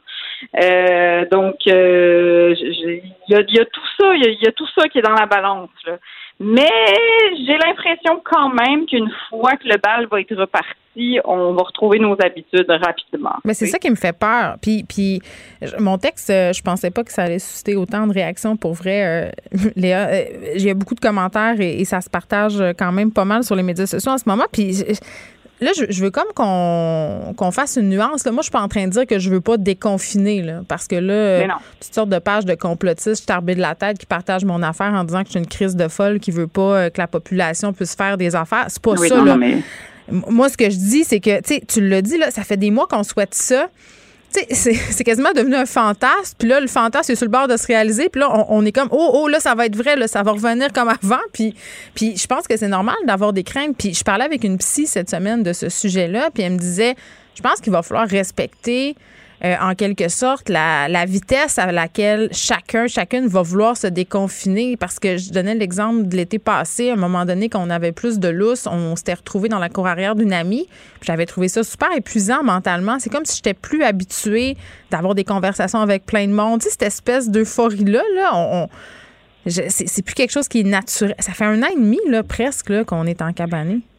Mais est-ce que ça se peut aussi qu'on va juste avoir 40 ans? Est-ce que ça se peut? Moi, je pense que oui aussi. Je pense que ça joue. Il y a des lecteurs qui m'ont l'ont écrit, par ailleurs, en dessous de mon texte, au journal, m'ont écrit. Ça, ça s'appelle la, la maturité euh, de vouloir faire du ménage. Parce que, tu sais, ce que j'explique aussi dans le texte, c'est que j'ai fait le ménage dans, dans des relations. Tu sais, à un moment, tu te dis, pourquoi je garde cette amitié-là? Pourquoi je parle à lui ou à elle? Chaque fois que j'y parle, je me mets en maudit ou je me sens pas bien. Tu sais, il y a ça aussi, la, la fin des faux semblants. Ben oui, puis la pandémie, c'est ce que ça a fait aussi, c'est que tu sais, euh, je pense que quand tu t'approches de cette espèce de gouffre qu'est la, la maladie, la mort. Mais la fin du monde. C'était la fin Ben, du monde. C'était beaucoup ça, tu sais. Donc, c'est sûr qu'à un moment donné, il y a un ménage qui s'opère parce que tu veux te concentrer sur l'essentiel. Puis, je pense qu'on a, on a passé le râteau dans notre cours un peu, tu sais. Donc, euh, euh, puis, on- il y a personne qui va te forcer à retourner à quelque chose que tu voulais pas quelque part. Je pense que euh, ce qui va être Non, mais personne va nous forcer, Léa. Nous, on va y aller nous-mêmes. C'est ça qui me fait Oui, peur. on va, on va, on va, on- je vais comparer ça à une route là, dans, sur laquelle il y a des roulières de camions. Là, même si tu veux pas y aller, l'auto a fini toujours par y retourner. Moi, je me sens de même. J'ai l'impression que je vais rouler dans les roulières très, très vite. Mais c'est un petit peu comme le Noël qu'on a passé. Il y a des gens qui n'ont pas aimé ça, Ah, mais il y en a d'autres qui ont aimé ça. Il y avait quelque chose de relaxant. De, écoute, moi, mes enfants étaient au lit, je pense, à 20h30 ce soir de Noël. Puis on avait fait la vaisselle, on avait fini. Puis j'étais comme, bon, ben ça, c'est fait. Noël, check. Non, mais attends. On s'est véritablement reposé. Reposé. Pendant- Ouais, on s'est reposé. On s'entend-tu quand on revient des vacances de Noël habituellement ou quand on revient de la semaine de relâche? Moi, je suis plus brûlée qu'avant de la commencer. Là. Euh, oui, non, mais c'est ça. Il y, a, un rythme qui a changé, mais je pense que ce rythme-là doit, en fait, il faut se poser des questions parce que, tu sais, que ce soit pour la planète euh, ou pour nous-mêmes, notre santé mentale, il y a, il y a un rythme aux choses, puis il faut qu'on arrête de pousser sur le champignon puis de tirer sur l'élastique un peu, tu sais, parce que c'est pas bon, c'est juste pas bon, c'est juste moins heureux, en fait. Ben, je ne sais pas, mais on était très esclaves d'un certain mode de vie, j'ai l'impression. Puis notamment au niveau des transports, là, je disais, moi, j'ai pas le goût que le trafic recommence. J'ai pas Mais il est goût. déjà là, le trafic. Mais Geneviève, moins, voyons. vraiment moins qu'avant, là. Écoute, puis Oui. surtout depuis que j'emprunte la piste cyclable des hippies, puis des gens qui sont pro-vélo puis anti-char, euh, ma vie a changé. j'ai arrêté de Oui. Sur le trafic, puis c'est cônes, puis c'est la construction. Non, mais, ça aussi, c'est un- changement de vie quelque part, tu sais. Puis je pense qu'il y a beaucoup de gens qui vont dans ce sens-là, puis qui font des qui, qui, qui font des, des moves qui pensaient qu'elle allait être des sacrifices, puis qui finalement se rendent compte que au contraire, ça va dans le sens d'un bonheur qui qu'ils n'avaient pas vu venir.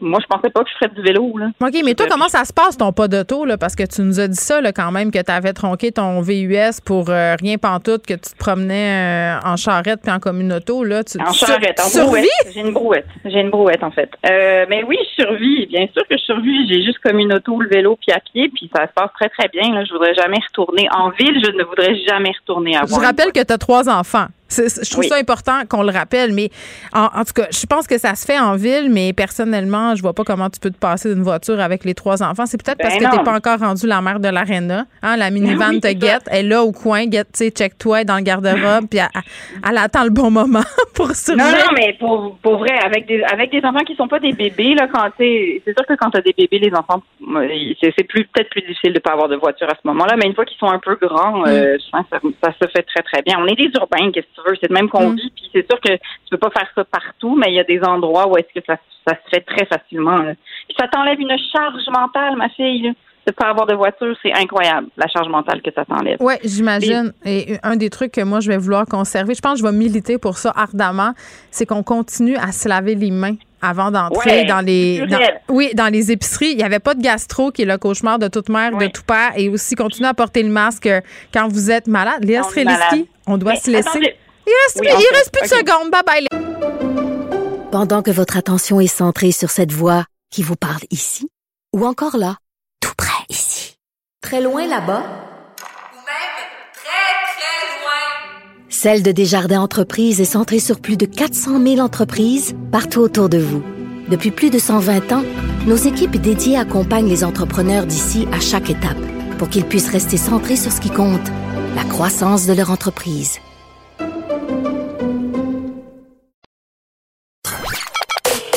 Joignez-vous à la discussion. Appelez ou textez le 187 Cube Radio 1877 827 2346. Hello. Cube Radio. Cube Radio. En direct à LCN. 14h30, les auditeurs de Cube Radio et Geneviève Peterson se joignent maintenant à nous. Salut Geneviève. Salut Michel. Alors maintenant qu'on commence à parler de déconfinement, tantôt je parlais avec un psychiatre qui nous expliquait le stress lié au déconfinement. Euh, c'est aussi l'heure de réfléchir sur euh, ça a été quoi la période de confinement? Et on se rend compte que ça n'a pas été exactement comme les, gens l'imaginaient ça. Oui, c'est comme l'heure des bilans. Puis moi, ça me fait rire parce que là, on le sait, là, c'est vrai, ça arrive, on va déconfiner graduellement.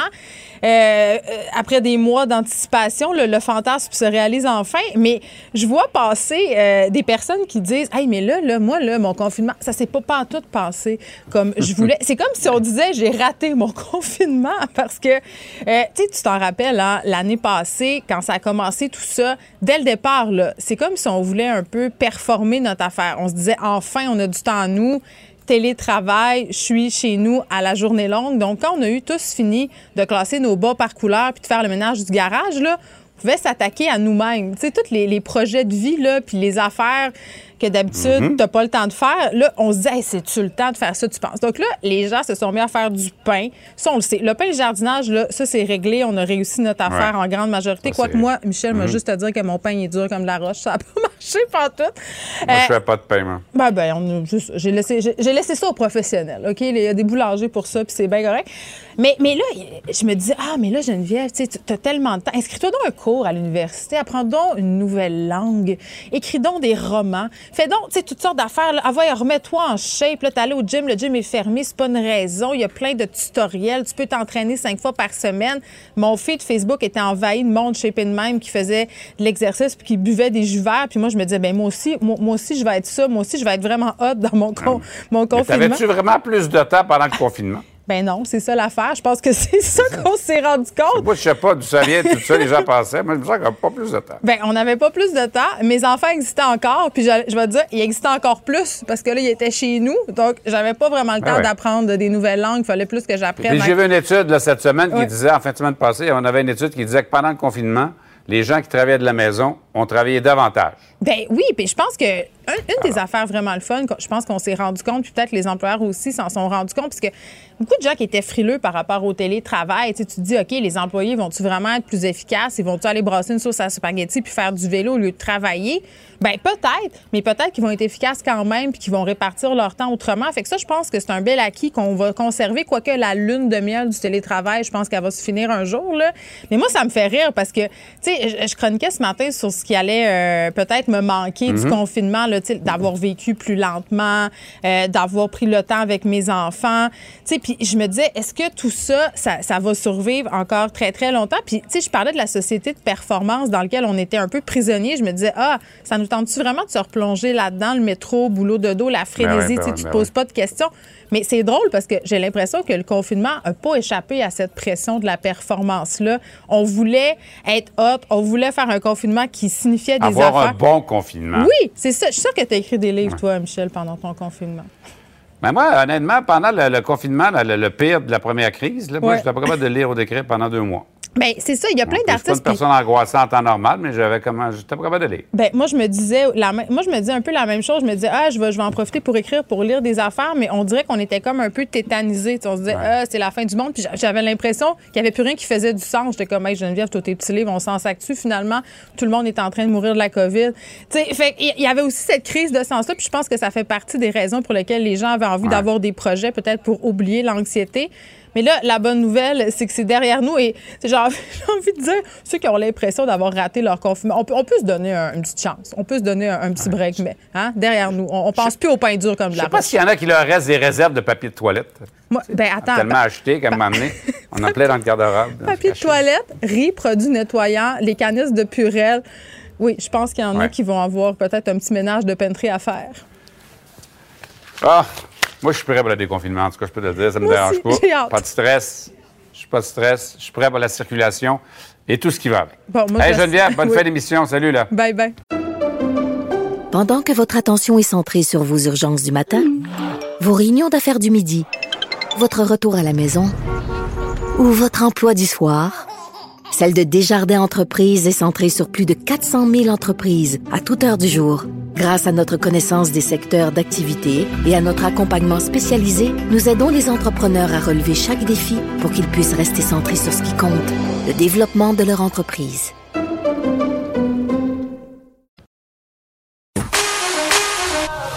Pour elle, une question sans réponse n'est pas une réponse.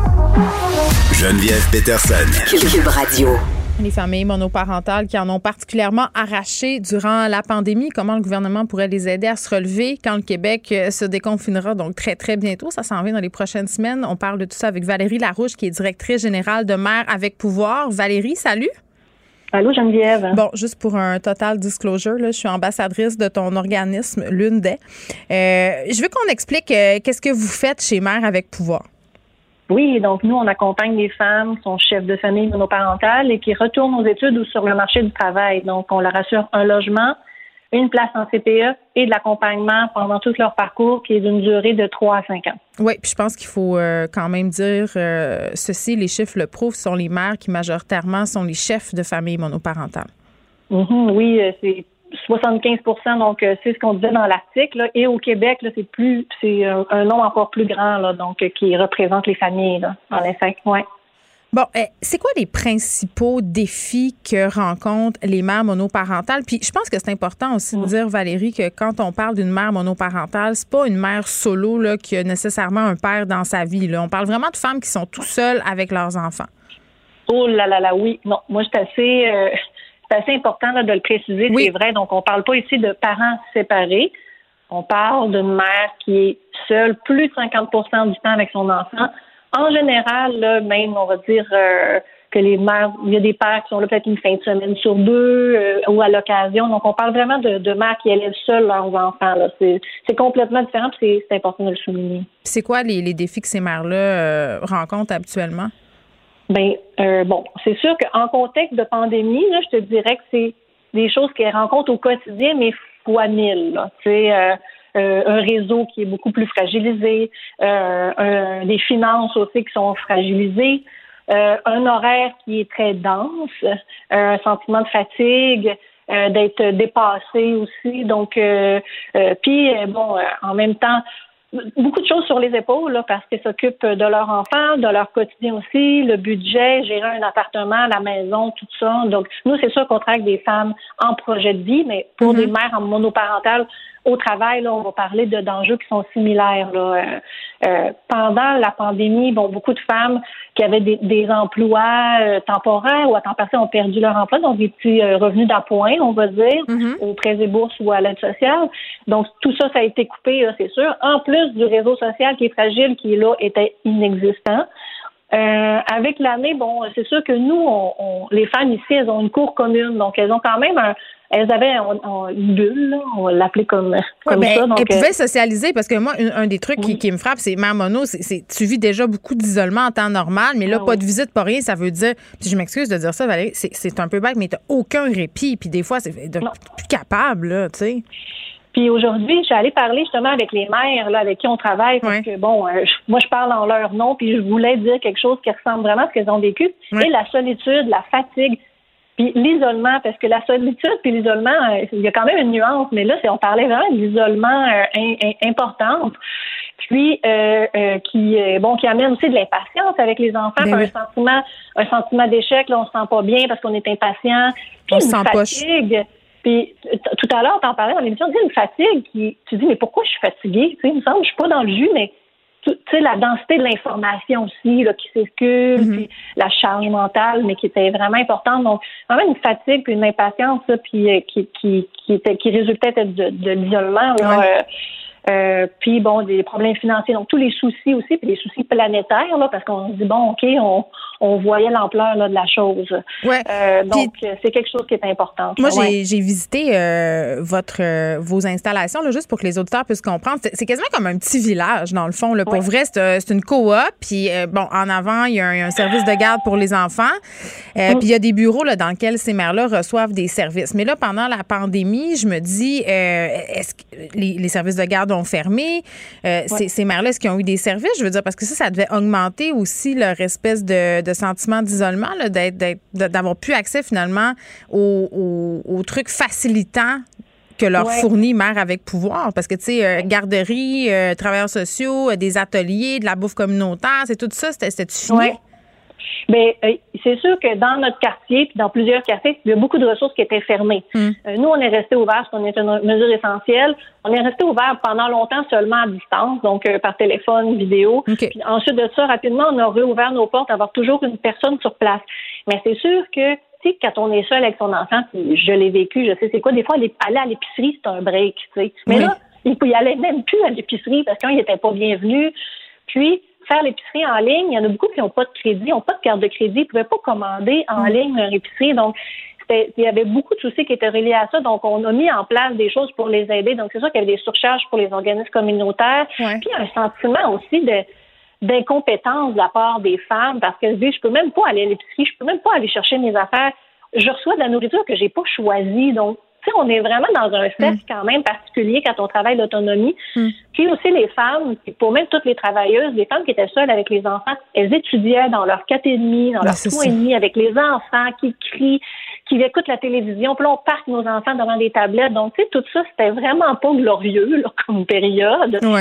Puis aujourd'hui, tu sais, euh, il, ressort toutes sortes d'observations puis de sentiments de leur part. Là, on a pour un bout là, à surfer sur ce sentiment. À s'en remettre, tu veux dire? Oui. Ben oui, parce que bon, la fatigue accumulée qui est reliée à une inactivité, parce qu'on bougeait même plus pour aller à l'épicerie ou aller au gym, ça, ça, ça a changé l'idée. Ouais. La peur aussi qui a grandi, tu sais, il y en a qui nous disent, écoute, moi, le déconfinement, on dirait que ça me fait plus peur que d'autres choses. Là, oui, oui, euh, je, peux comprendre. Là. Puis, puis là, au niveau du financement, parce que, tu sais, euh, la question qu'on essaie de se poser, c'est comment le gouvernement pourrait aider les mères mono, aider des organismes comme le MAP, parce que moi, je sais que vous avez perdu la majorité de vos activités de financement à cause du confinement. Il n'y a plus de soirée bénéfice, il n'y a plus rien. Euh, comment, comment on fait pour que, pour que vous puissiez continuer à opérer avec un sérieux déficit, là, on va se le dire?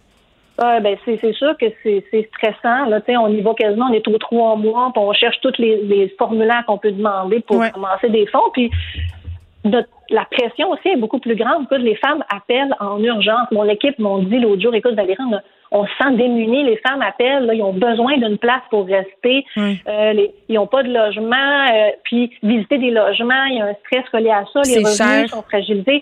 Bon. Fait que nous, on a encore plus de demandes, plus de pression, mais on n'a pas plus de financement. Puis, euh, euh bon, pour combattre justement, c'est l'enjeu de tout ce qui est la violence conjugale. Oui, des, ressources pour femmes en situation de violence conjugale, c'est prioritaire, mais le logement subventionné avec l'accompagnement est aussi important pour que les mm. femmes puissent quitter ce milieu-là avant d'arriver à une situation qui est vraiment euh, extrême. Donc, on se retrouve avec des familles qui, sont vraiment, qui ont vraiment des grands besoins, puis on sent qu'on ne peut pas répondre, puis qu'il n'y a pas de financement permanent aussi, qui parce que le financement pour, par projet, là, c'est très contraignant, puis ça aide pas nécessairement les femmes non plus. Là, ce qu'on a besoin, c'est du monde sur le terrain pour les accompagner, puis ça, ça a vraiment contribué à au, fait que les enfants sont demeurés en sécurité avec leur mère cette année parce qu'il y avait des intervenantes pour les accompagner. On a distribué des kits de bricolage. Euh, on a fait toutes sortes de choses pour stimuler des petites vidéos, euh, des activités extérieures euh, dès qu'on a pu pour leur changer d'idée puis les soutenir dans ce qu'ils vivent mm. comme femme, comme mère. Puis, euh, puis ça, c'est se réinventer. On n'est plus capable de l'entendre, le terme, mais c'était quand même ça toute l'année pour les intervenants aussi de toujours. Non, c'est parce qu'il y a une limite. Euh, c'est ça, il y a une limite. Ça, ça coûte de l'argent, tu sais. On ne fait pas semblant, là, tu sais. Puis ça, ça a permis, c'est sûr que les enfants ne sont pas placés. Euh, les femmes, ils s'en vont pas dans des ressources, euh, tu sais, ils doivent pas se déménager. Ils continuent d'aller à l'école. Nous, on n'a pas une femme qui a décroché, là. C'est, c'est hot, là. Tu sais, ben, on a des femmes qui continuent d'être diplômées. Donc, ça, ça, ça vaut, ça vaut cher. Puis c'est des enfants aussi mm. qui, qui, qui, sont fiers, puis euh, qui, les parents qui valorisent l'école. Donc, tu sais, c'est, en tout cas, ça, les ressources communautaires cette année, puis ça a été, ça a été dit, là, n'ont pas mm. été suffisamment mis de l'avant, là, mais les femmes, en tout cas, ont sont, ont été extraordinaires. Puis vraiment, euh, Geneviève, je te lève mon chapeau, puis je lève mon chapeau à toutes les femmes cette année qui ont qui ont continué puis qui n'ont pas lâché puis qui ont demandé de l'aide aussi. Oui, mais moi, moi, je suis une fille excessivement privilégiée. Là. Moi, je lève plus mon chapeau euh, aux filles dont, vous vous occupez chez Mère avec pouvoir euh, qui, qui parfois en arrachent. Là. Puis je pense qu'on peut se permettre de dire qu'on peut faire des dons à l'organisme. Vous allez sur la page Internet de Mère avec pouvoir là, sur le site web et il y a un onglet pour faire un don. Valérie Larouche, qui est directrice de l'organisme, merci beaucoup de nous avoir parlé. Merci, Geneviève. Le, commentaire de Danny Saint-Pierre, un chef pas comme les autres. J'ai un chat dans la gorge. Ah. Comment il s'appelle? Elle s'appelle Danny. Salut!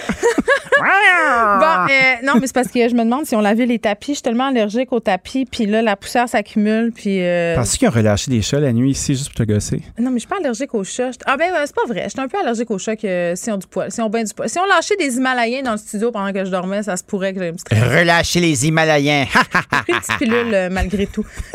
bon.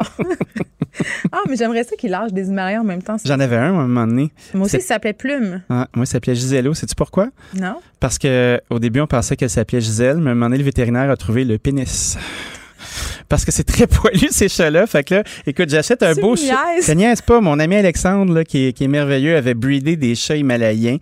Puis là, il me dit, je te, je te, je te garde la petite Gisèle, nanana, ça va être parfait. Fait que ma Mais c'est un peu un épais, ton ami, par exemple. Ah, il est, il est, quand même drôle. il est pas si épais que ça. Ben, il, vraiment... il élève des chats. Ouais, OK. OK, okay mais Gisello est encore en grande forme. Il habite dans une maison qui le brosse régulièrement. Tu vois très, très Gisello, bien. Euh, maintenant, c'est qu'un pénis. Mais non seulement Gisello a un pénis, mais ça a été toute une surprise. Il, fait il a trouvé un nom comme le col de Gisello. en Italie. J'adore, j'adore. Les fans de vélo, fait que ben c'est ça, mon Himalaya. Là, on va se parler euh, d'une histoire pas mal moins croustillante, parce que, tu sais, quand on dit chambre de commerce, ça, ça m'évoque pas des chats himalayens. Non. Chambre de commerce de Montréal. qui est des terreurs, là, tu sais, des terroristes qui, qui, flattent des chats comme euh, dans Austin Powers, là. C'est un, c'était pas un chat sphinx dans Austin Powers. Je pense que c'est un chat comme le mien. Oui, je pense que oui. euh, la Chambre de commerce de Montréal qui a dévoilé une étude sur le milieu de la gastronomie à Montréal et au Québec. Et oui. Imagine-toi donc. Oui, à Montréal et au Québec, c'est ça, en tout cas. Ben oui, c'est comme et où? C'est ça. Et où. Fait qu'imagine-toi donc qu'il y a un mouvement qui s'appelle Relançons Montréal. Puis, euh, il y a une étude qui a été produite par euh, chef et restaurateur indépendant de la gastronomie québécoise, un levier pour la relance économique de Montréal et du Québec. Donc, il y a, un, chèque dans le mal pour avoir dit ça, là? On est non, mais écoute, j'ai lu, j'ai lu le ah, communiqué. tu l'as lu, le communiqué, parfait. si j'avais appris ça par cœur, t'imagines? Mais je sais pas. Tu pourrais être un mannequin de main aussi un moment donné. je trouvais que tu avais franchi le Rubicon euh, de la chronique non, non, non, non, non, non, Qu'est-ce qu'ils nous disent pour, pour, ce qu'on se relance? Ben, c'est un, c'est un regroupement qui, avec la Chambre de commerce, puis avec le ministère de l'économie, se sont mis ensemble pour réfléchir au fait que, ben, imagine-toi donc, il y a deux, il y a 21 000 restaurants au Québec et là-dessus, il y en a 550 qui sont les principaux moteurs de développement et du rayonnement de la gastronomie québécoise. Fait que ça, c'est un regroupement de restaurateurs indépendants qui font euh, ben, de la gastronomie, donc euh, un lieu où on achète de petits producteurs locaux, un lieu où les gens sont formés, où on exprime quelque chose. Puis tu sais, à défaut euh, de notre passion pour le casse-croûte, toi et moi, où on trouve qu'il y a de qui a du mojo dans une belle poutine euh, revisitée ou dans un petit burger de, de coin, ben veux pas euh, le haut du pavé, euh, du budget, de l'assiette, si tu veux, ben ça se passe dans cette gang là. Fait qu'ensemble, ils ont démontré qu'il y a beaucoup de touristes qui viennent au Québec pour découvrir la gastronomie. Fait que j'ai l'impression que c'est un petit lobby qui se sont mis ensemble puis ils se sont dit tiens il y a une espèce de vide, là. Il y a une espèce de vide politique avec la représentativité euh, de la restauration au Québec. Tu sais, on le voit avec la NABQ qui, euh, qui fait comme Ah, ben la, RQ avant ça englobait tout le monde, l'association Restaurant Québec. Puis là ben il y a une petite scission qui se fait de ce côté-là. Il y a les autres tenanciers de bar qui font leur truc. On, on a eu euh, on a eu vent que ce mouvement de gastronomie là est en train de se placer. Je pense qu'il y a de la place pour être capable justement d'avoir une voie pour la restauration indépendante, mais est-ce que ça passe uniquement par la gastronomie qui coûte cher? Je ne sais pas. Ben moi, ce qui m'inquiète là-dedans, euh, c'est pas la gastronomie qui coûte cher parce que je pense que, un peu comme la haute couture, là, ces gens-là disent quelque chose sur la société. Tu sais, moi, je, considère vraiment que la cuisine à ce niveau-là, c'est une forme d'art, c'est une Tout à fait, c'est éphémère. Et, ça dit, euh, ça dit qui nous sommes aussi. Oui. Donc, je trouve que au, panthéon de l'identité québécoise, là, ça devrait euh, avoir sa place. Puis, je, trouverais ça, tu sais, quand tu me dis faut aider à la relance. Ce comité-là prétend avoir des idées pour aider à la relance. C'est parce que ça serait vraiment dommage qu'à cause euh, de la pandémie puis à cause du back and forth dont, les restaurateurs ont été victimes, ces, établissements-là soient, obligés de fermer. C'est parce qu'on a, on a quand même connu un virage, Dani. En tout cas, corrige-moi si je me trompe, pas moi l'experte, là. Mais au niveau de la perception de la restauration au Québec depuis quelques années, Montréal est rendu une destination. Québec est rendu une destination. Dans les euh, régions il y a des restaurants qui donnent pas leur place, qui ont absolument rien envie à la cuisine montréalaise. Et ça, il ne faudrait pas perdre ça parce que, tu sais, survivre à Montréal, c'est une chose, c'est difficile. Survivre à Rimouski, c'est une autre game. Tu sais, euh, si on pense à Marie-Fleur Saint-Pierre, qui est au Bic, euh, ben, puis à Colombe Saint-Pierre, les cousines. Tout ça, tout ça, tout ça. sais, oui, c'est Colombe, excuse-moi. Tu, tu penses à ce monde-là qui, qui, qui, ont fait le choix de s'installer là, euh, qui rament, qui rament, qui rament. Puis là, tu sais, ça serait plate de leur couper sifflette parce que, hé, pandémie, puis ben, on n'a plus d'argent pour opérer. T'as pas l'air sûr. c'est pas que je suis pas sûr. C'est un moment donné, il va falloir euh, développer des segments de restauration. Ben c'est ça, l'épicerie là, qu'ils ont fait, c'est pas ça? Un colombe, puis euh, c'est pas, pas d'épicerie? Non, mais je veux dire, en, ce qui a trait au segment de restauration, c'est de se dire, OK, si la gastronomie est si importante que ça, si Tourisme Montréal essaie de prétendre que Montréal est la plaque tournante de la gastronomie euh, en Amérique du Nord. canadienne, moi, je dirais. Ben, canadienne. Attends, il y a des choses extrêmement intéressantes qui se passent à Vancouver, puis à Toronto. Ah oui, ben c'est ça. Ben, oui, puis à Halifax, puis à Saint John, à Terre-Neuve. Tu sais, un moment donné. se frotter à Bédène, c'est bien le fun. Mais ce qui peut être quelque chose qui, qui mettrait euh, du gaz dans l'avion, disons ça, ben, c'est de considérer la gastronomie à ce niveau-là comme étant euh, un art qui est plus charté, euh, où tu peux avoir une certaine forme de subvention parce que on va charger excessivement cher par assiette parce que ça prend plusieurs cuisiniers, ça prend d'excellents produits. souvent, un restaurant est tributaire d'un très mauvais plan d'affaires d'un producteur qui fait pousser du brocoli mauve. Puis là, on, serait supposé de l'acheter, ce brocoli-là. Puis à un moment donné, si on veut retrouver des trucs qui sont hyper exclusifs, puis tout ça, ben faut que le client soit là en train de payer. Oui, puis avoir peut-être Ce client-là n'est pas là en train de payer s'il vient pas d'ailleurs. Avoir une vision holistique de la patente aussi. Là, Tu me disais, euh, tu sais, on subventionne beaucoup la ferme des quatre temps, puis ça, c'est une ferme de recherche. Puis, oui. est-ce que ça serait pensable de, financer ces projets-là de, la ferme à l'assiette? Il y a ça aussi qui Oh là là! Mais t'as peu, c'est Oh parce là que ça part de beaucoup ça, plus loin que ça. Moi, ça me met un peu en crise, ces affaires-là. Bon, ça y est, j'ai sacré, j'ai perdu ma séquence. On s'en fout. Euh, c'est une autre semaine. C'est la fin de la semaine. C'est une autre semaine. Euh, le métier de cuisinier et les métiers de la restauration n'ont jamais été reconnus. On est encore euh, sous les vieilles lois où on est des domestiques. Ça n'a jamais passé, ça passera jamais. T'es pas mon butler. Non, j'aimerais ça être ton butler, par pensais. exemple. Parce que tu as du goût, tu sais, au moins, je, serais, je pourrais t'entourer de choses de, de qualité, tu sais. OK. Puis, ce- ces métiers-là, en ce moment, ils ont un peu leur, euh, leur vengeance parce que les gens qui ont choisi de rester dans l'industrie, bien, ils ont, ils ont un pouvoir de négociation qui est pas tout à fait négligeable en ce moment. Puis c'est Ouais. le fait que tout le monde essaie de rouvrir leur maison, puis ça prend des gens pour travailler. Mais pendant très longtemps, là, c'était très, très, très difficile euh, d'avoir un salaire qui était décent quand on est en train de faire ça. Si on prétend à mobiliser des instances comme la Chambre de commerce de Montréal, le ministère de l'Économie, puis tous ces joueurs-là, en dire la gastronomie, c'est important, oui, ben, il va falloir nous aider autrement que juste par le libre marché. Si on est pour euh, être un pan euh, hyper important de la culture québécoise, puis Ben, notre s'il y a un identité. propos dans ta cuisine, Oui. puis si tu es un acteur important de l'économie locale, puis que tu encourages une chaîne d'approvisionnement, Oui. ça se classifie, à mon Mais un cahier de charte, c'est comme euh, être euh, un théâtre subventionné, tu sais. Mais rendu là, oui. Honnêtement, oui. Mais je pense que ce serait peut-être moins difficile à gérer aussi, puis on aurait peut-être des, des risques plus intéressants pris dans l'assiette, parce que je sais pas si tu as remarqué, mais la plupart des restaurants à Montréal sont des bistrots, puis ils ont tous à peu près le même menu, puis ils font tous à peu près des 8 à une pièce pour vendre des drinks. Puis tu sais, à un moment donné, c'est pas mal ça qui se passe. Puis tu sais, t'as le Plaza qui font des choses complètement éclatées, t'as des univers, des microcosmes qui ont leur identité propre, comme le Joe Beef, comme, euh, comme le pied de cochon. Le pied de cochon, on va en parler dans 100 ans. Puis ça va être encore quelque chose de super signifiant. Puis on sous-estime l'impact parce que c'est de l'art de performance. Tu es en train de vivre un moment euh, extrêmement pointu et éphémère. Tu es vraiment dans une installation où tu t'adonnes à manger. Puis quand la restauration est exprimée comme ça, moi je suis tout à fait d'accord. Mais je pense qu'il faut qu'on se donne les moyens. Puis c'est pas avec notre clientèle locale qui se targue d'aller manger à Vegas puis payer 1000 pièces pour deux, puis d'aller à Paris, puis nous casser les pieds quand ils reviennent à nos tables en train de nous dire "Ah oui, j'ai fait ça ça ça", puis ils sont même pas capables de laisser 10% de type, puis ils sont pas capables de dépenser plus que 100 pièces par tête pour le même niveau de gastronomie en se disant ben là c'est chez nous, c'est pas cool. Ben tu sais, il y a une partie du problème qui se passe là. Fait que de un, charter, valoriser le métier puis commencer à payer les gens comme il faut. De deux, encourager les établissements qui sont en place puis arrêter aussi de travailler euh, notre urbanisme pour les propriétaires.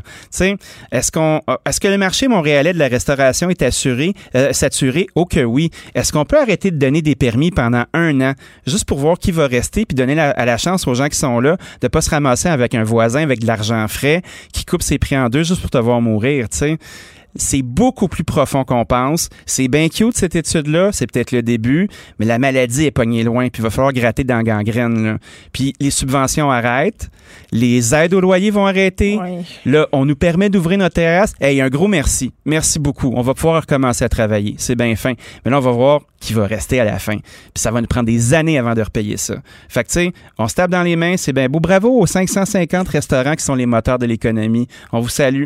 Puis, euh, ben, les 20 000 autres, ben, on va essayer de, de vous suivre, quoi. Je sais pas quoi dire. Ça me rend triste, mais en même temps. Ça te rend triste, mais tu sais, je suis pas contre. Non, mais je suis pas contre cette initiative-là. Moi, je veux pas pisser dans la sur la parade, là.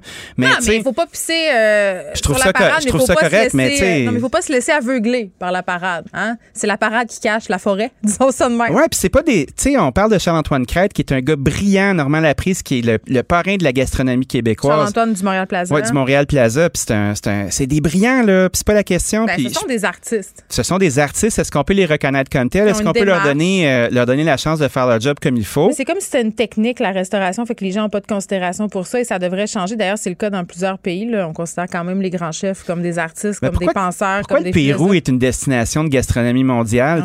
On a l'expression c'est pas le Pérou. Puis en se disant ça va être pauvre, ça va être triste. Puis Christy, euh, quand tu regardes la liste des 100 meilleurs restaurants mondiaux, là, y a-t-il des restaurants canadiens là-dedans? Un ou deux de temps en temps parce qu'ils se sont mêlés des statistiques? Tu sais, c'est quoi, là? Come on. On se garde un petit peu de temps pour parler de la SAQ parce qu'on dirait que ça aussi, ça me choque. La, la Je sais SAQ. pas, euh, je suis comme bien, moi, là-dedans, mais oui, on va y aller. Ah, D'accord. Non, mais c'est une autre affaire pour te faire pogner les nerfs. Moi, j'adore ça. Oui.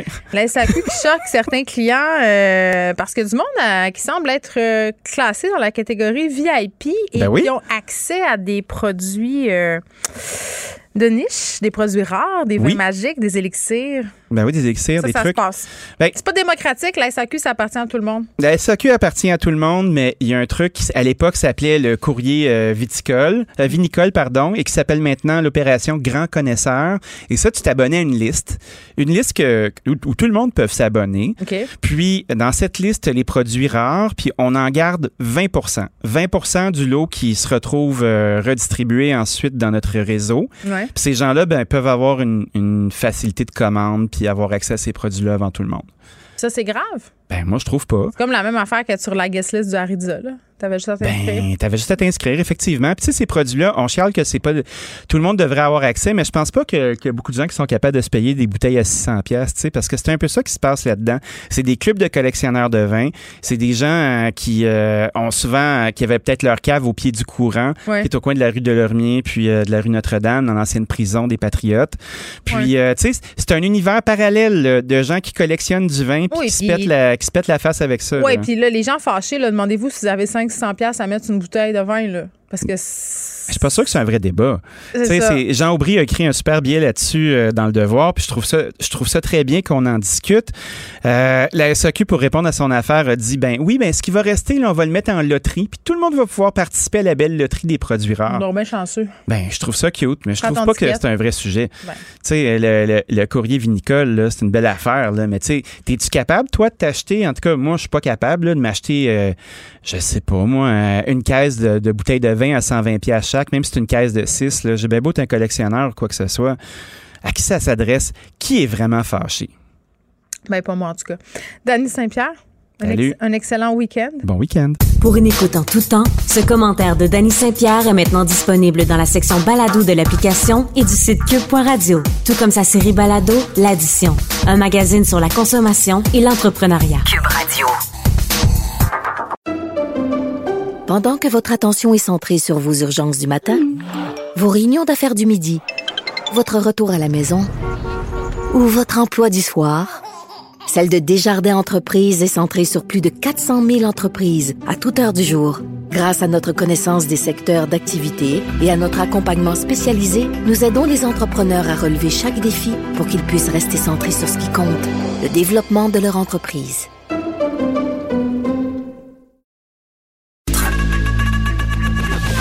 Geneviève Peterson. Une animatrice pas comme les autres. Cube Radio. Le, le commentaire de Olivier Primo, un entrepreneur pas comme les autres.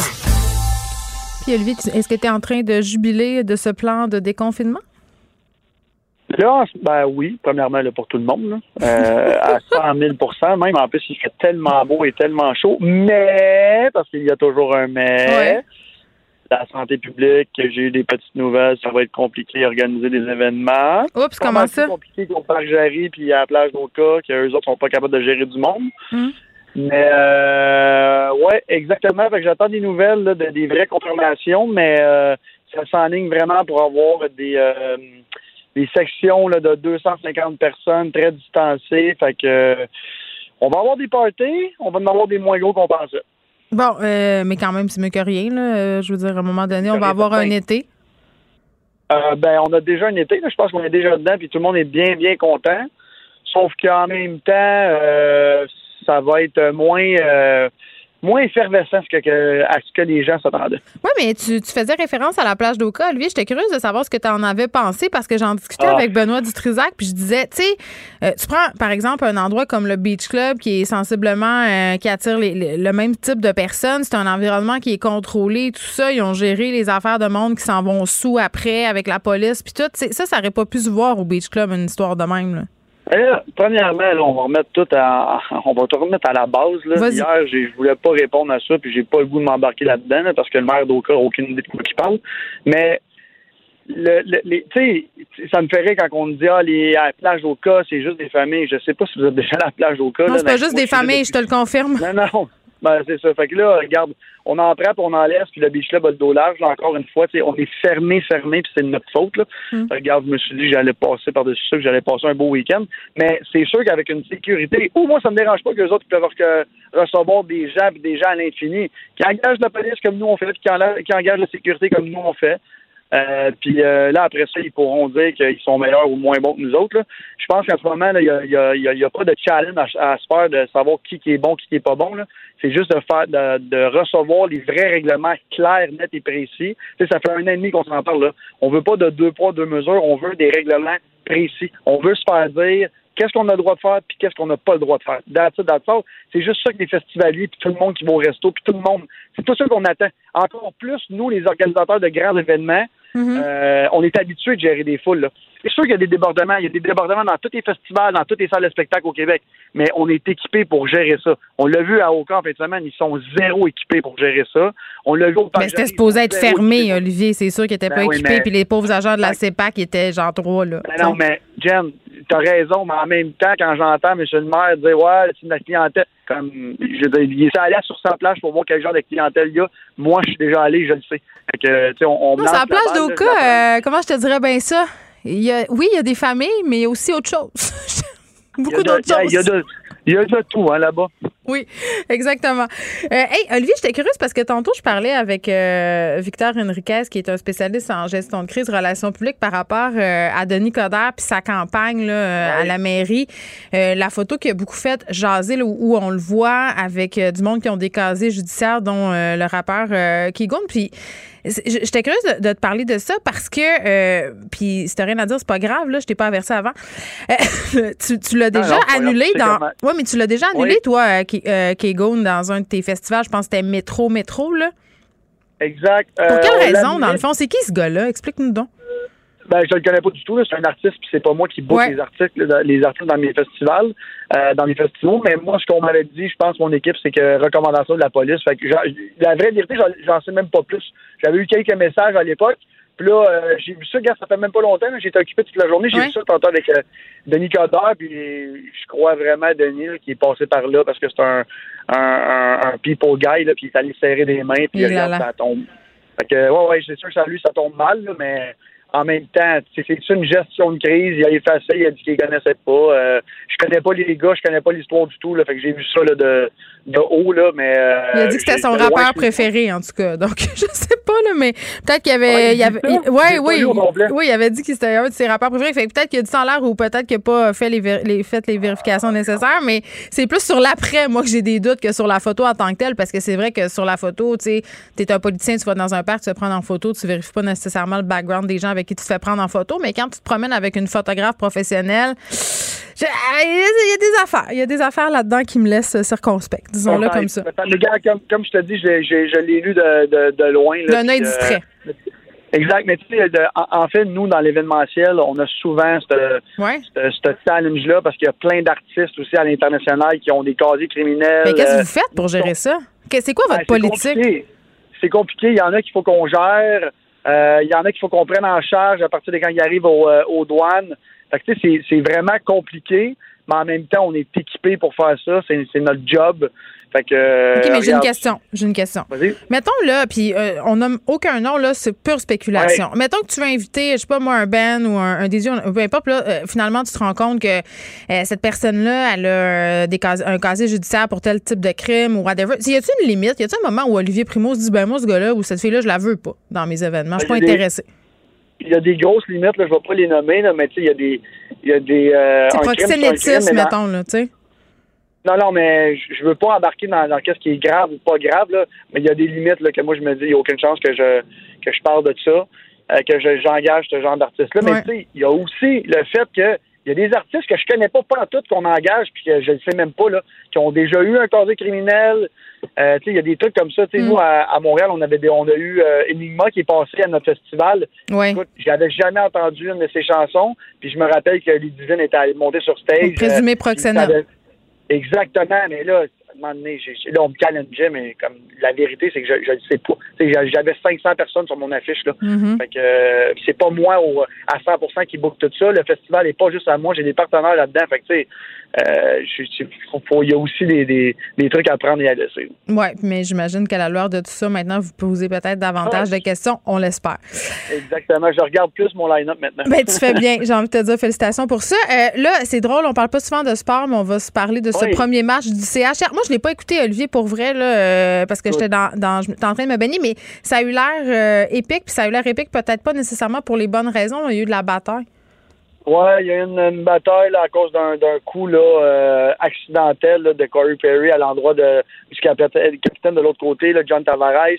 Puis après ça, ça a été un peu nébuleux. Là. Il, y a un, il y a un joueur de Toronto qui a voulu se venger, mais c'est un, geste accidentel de la part de notre joueur. Fait que c'était un peu bizarre, mais ce que je retiens de cette partie-là, à part ça, qui est triste, c'est que le Canadien de Montréal a, joué une très bonne partie et que moi, je suis un grand, un grand fan bipolaire de Carey Price. J'adore le joueur quand il. c'est quoi un fan bipolaire de Carey Price? Il me semble que c'est la définition des fans du Canadien bipolaire. Ça dépend, ça dépend. Moi, je suis bipolaire avec deux, trois joueurs, dont lui. OK. Et euh, hier, il était en très, très, très grande forme. Et si notre Carey Price est en très grande forme comme ça, vous m'entendrez pas chialer contre lui de l'année. Mais a quand même failli nous faire manquer des séries. Fait que je me suis donné le, droit de d'être bipolaire avec lui, mais regarde, on veut que le Canadien gagne. Puis hier, c'était une très bonne partie. On a gagné le premier match. Fait peut-être qu'on va écouter les Canadiens de Montréal là, euh, pour le prochain mois. J'ai quand même espoir. Est-ce que tu penses qu'ils ont une chance de gagner la Coupe Stanley? Ou c'est une question vraiment conne de filles qui ne suivent pas le hockey? Bon, premièrement, dans le sport, il n'y a aucune question conne. On va commencer par le début. Yes! Euh, puis au hockey, là, ça fait longtemps que Marc Bergevin nous dit on va essayer de faire les séries. Si on les fait, on va voir. Euh, on sait jamais. Là, je pense qu'avec l'équipe qu'on a, on sait jamais. Écoute, je leur donne pas, euh, je mettrai pas 100 000 sur, la, sur le fait qu'ils vont gagner la Coupe Stanley, mais s'ils gagnent avec le, le hockey tellement compétitif maintenant qu'on a. Ça va me surprendre, mais je ne vais pas tomber à terre. Je vais être plus content qu'étonné. bon, Olivier, moi, je te laisse retourner euh, au soleil puis gérer euh, ton beach club qui va ouvrir ses portes euh, cet été. Je t'ai dit que j'allais aller faire un tour. Je, regrette déjà un peu ma promesse. Ça, fait longtemps que j'ai pas dit ça, mais beach day every day. Bon ah Oui. bye bye. OK, bye. Pendant que votre attention est centrée sur vos urgences du matin, vos réunions d'affaires du midi, votre retour à la maison ou votre emploi du soir, celle de Desjardins Entreprises est centrée sur plus de 400 000 entreprises à toute heure du jour. Grâce à notre connaissance des secteurs d'activité et à notre accompagnement spécialisé, nous aidons les entrepreneurs à relever chaque défi pour qu'ils puissent rester centrés sur ce qui compte, le développement de leur entreprise.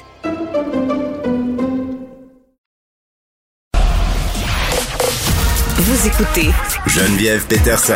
Cube Radio. Vincent Dessouret là dans un climat euh, boréal tempéré. Oui, ben on est bien dans ton studio, c'est frais, ça fait du bien. C'est parce qu'après Benoît Dutrisac qui tient ça à 16-17, moi je crains que ça un peu. Puis là, quand t'arrives avec Mario, il fait chaud. Oui, mais là, t'as trouvé la température parfaite. Le juste, le juste milieu, 22. Oui. C'est notre température.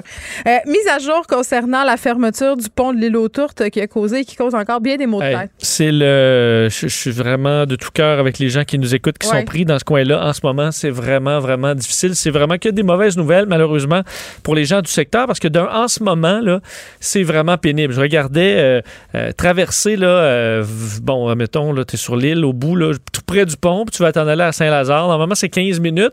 Là, c'est 1h10. Oui, c'est ça. si on, et souvent, ça, c'est des sites, admettons, Waze, souvent, ça sous-estime un peu le temps passé arrêté. Donc, vous avez vraiment des détours compliqués à faire. On envoie, entre autres, les camions. Les véhicules sont invités à prendre le pont Galipo comme alternative à l'autoroute 20. Il y a des policiers un peu partout pour essayer de désengorger le réseau local qui est surchargé. Les camions, eux, sont détournés vers l'autoroute 30.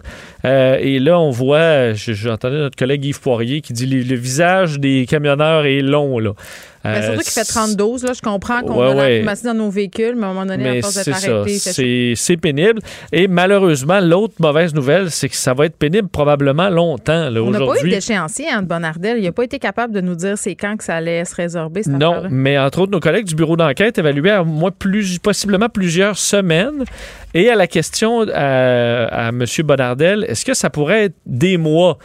Et il n'a pas répondu, mais non, c'est impossible. Il a répondu qu'il ne faudrait pas. Euh, euh, il ben dit, il faut hein, pas, on travaille 24 heures sur 24. Donc, tu sais, on n'est vraiment pas dans des réparations de ce week-end euh, et que ça va être réglé lundi, là, parce que d'ailleurs, le maire de, de, Vaudreuil disait que lui, en revenait pas, qu'on ait laissé ça aller depuis des années. Mais c'est quoi le problème exactement? C'est les ben, poutres qui ont été installées pour le soutenir qui sont finalement en train de lâcher? Non, en fait, c'est une erreur humaine. Et ça qui est encore plus frustrant, c'est que là, on a investi énormément d'argent pour que ce pont qui a été construit en 1960 euh, puisse toffé, pardonnez-moi l'expression, mais jusqu'à la construction d'un nouveau pont en 2027.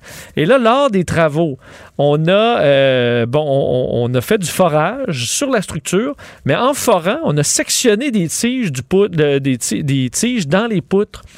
Euh, et, là, on a été mis au courant de ça chez Transport, Canada, Transport Québec. Mais le forage s'est poursuivi. Au total, c'est moins une dizaine de poutres qui ont été endommagées. Donc, les poutres n'étaient pas nécessairement si endommagées que ça, mais on les a forées et on les a brisés. Et là, vous comprenez que quand on touche à... Bon, c'est très dangereux. On dit que c'est une faiblesse théorique euh, et donc, il ne devrait pas s'effondrer. Oui, mais tu sais, j'aimerais pas ça être pogné dans un effondrement théorique. Non, non, tout à fait. et, les, euh, je veux dire, c'est sûr qu'ils prennent pas de chance, mais on s'entend que les échéanciers peuvent être longs. Et François Bonnardel avait très, je te trouvais très rapide sur le fait de dire, il faut pas, il, faut trouver des solutions plutôt qu'identifier des coupables. Ah, ah, ah, ah. Euh, on peut faire les deux, moi, Il dit l'erreur est humaine, mais là, tu sais, l'erreur est humaine. Ouais. Je comprends, mais quand c'est ton travail, puis là, tu t'en vas percer. Moi, je dis deux équipes. Une équipe qui trouve les coupables, puis l'autre équipe qui trouve ah, les solutions. On peut faire les deux. Parce que c'est sûr qu'éventuellement, il faut trouver le coupable dans le but d'empêcher que ça se reproduise. Exactement. Euh, parce que euh, on parle de 110 millions de dollars qui ont été investis depuis 2016. Et le maire, je vous en parlais tantôt, Guy Pilon de Vaudreuil-Dorion, dit là, on va mettre des centaines de millions, mm. puis on va le détruire, ce pont-là, dans quelques années. Là. Alors qu'on aurait pu juste s'assurer une transition avec un nouveau pont peut-être plus rapidement. Euh, pour le défoncer, ce nouveau pont-là, justement. Bon, s'il y a des gens qui ont des velléités de voyage à l'étranger, qui s'en peuvent plus, là, que ça leur gratte partout sur le corps, puis qui veulent prendre l'avion, l'Espagne ouvre ses portes. Oui, l'Espagne, deuxième euh, destination touristique mondiale avant la pandémie, ouvre ses portes à tout le monde qui est vacciné euh, à partir du 7 juin. Deux doses ou une dose? Ben, comment ça va marcher? Pleinement vacciné. Ah. ah. Pleinement vacciné, donc deux doses. Pour les vaccins, deux doses. Une dose si vous avez euh, Johnson Johnson, ce, qui, ce, qui, ce, qui, est très rare chez nous. donc, ça a été annoncé dans un salon international du tourisme par le chef du gouvernement Pedro Sanchez aujourd'hui en disant vous pourrez rentrer, pas de restrictions, pas d'exigences sanitaires. Euh, on est reparti. C'est déjà, on sait, les, les, Britanniques sont les premiers à envahir les plages mm. de l'Espagne. D'autres pays, le Japon sera autorisé dans les prochains jours, la Nouvelle-Zélande et le monde entier le 7 juin. Évidemment, dans beaucoup de pays, et c'est le cas d'ailleurs au Royaume-Uni, là, tu peux y aller. Mais si tu reviens, parce que c'est vu comme un pays encore à risque, ben là, tu fais quand même la quarantaine. Ça te prend un test PCR. Ça, c'est pour euh, le Royaume-Uni. C'est la même chose chez nous. Donc, au moins, vous n'aurez pas à passer une quarantaine là-bas. mais en revenant, pour l'instant, il n'y a rien qui change au Canada. Mais si vous êtes prêts à le faire, ceux qui n'en peuvent plus, là, sachez qu'au retour, vous arrivez trois jours à l'hôtel à vos frais. Euh, après ça, la quarantaine à la maison. Mais au moins, le bout que vous êtes en Espagne, vous vivez le rêve, on vous le souhaite. Là, mais le rêve, est-ce que le pays a une situation épidémiologique qui est enviable? C'est, oui, c'est plutôt bien. J'ai pas vu les derniers chiffres. On sait que l'Espagne avait vraiment goûté, mais en ce moment, ça semble bien aller. La campagne de vaccination, qui elle aussi a eu des ratés un peu comme partout en Europe, mais ça avance quand même plutôt bien. On dirait que moi, je suis pas encore rendu là dans l'idée euh, de voyager à l'étranger. Je vais commencer par voyager chez nous, réencourager aussi notre économie à nous, je pense, pour commencer. Oui, des restaurateurs, des hôtels qui en ont arraché. Moi, moi, cet été, ça va être au Québec que ça va se passer. Je te garantis pas que mes bonnes résolutions vont, vont durer jusqu'à l'année prochaine. tu vas avoir ah, besoin je pense de que, ouais, je pense que je vais avoir Je te souhaite un excellent euh, week-end de trois jours, mais il commence pas tout de suite puisque tu vas être avec Mario Dumont dans quelques instants. On se retrouve mardi, tout le monde, à 13h. Cube Radio.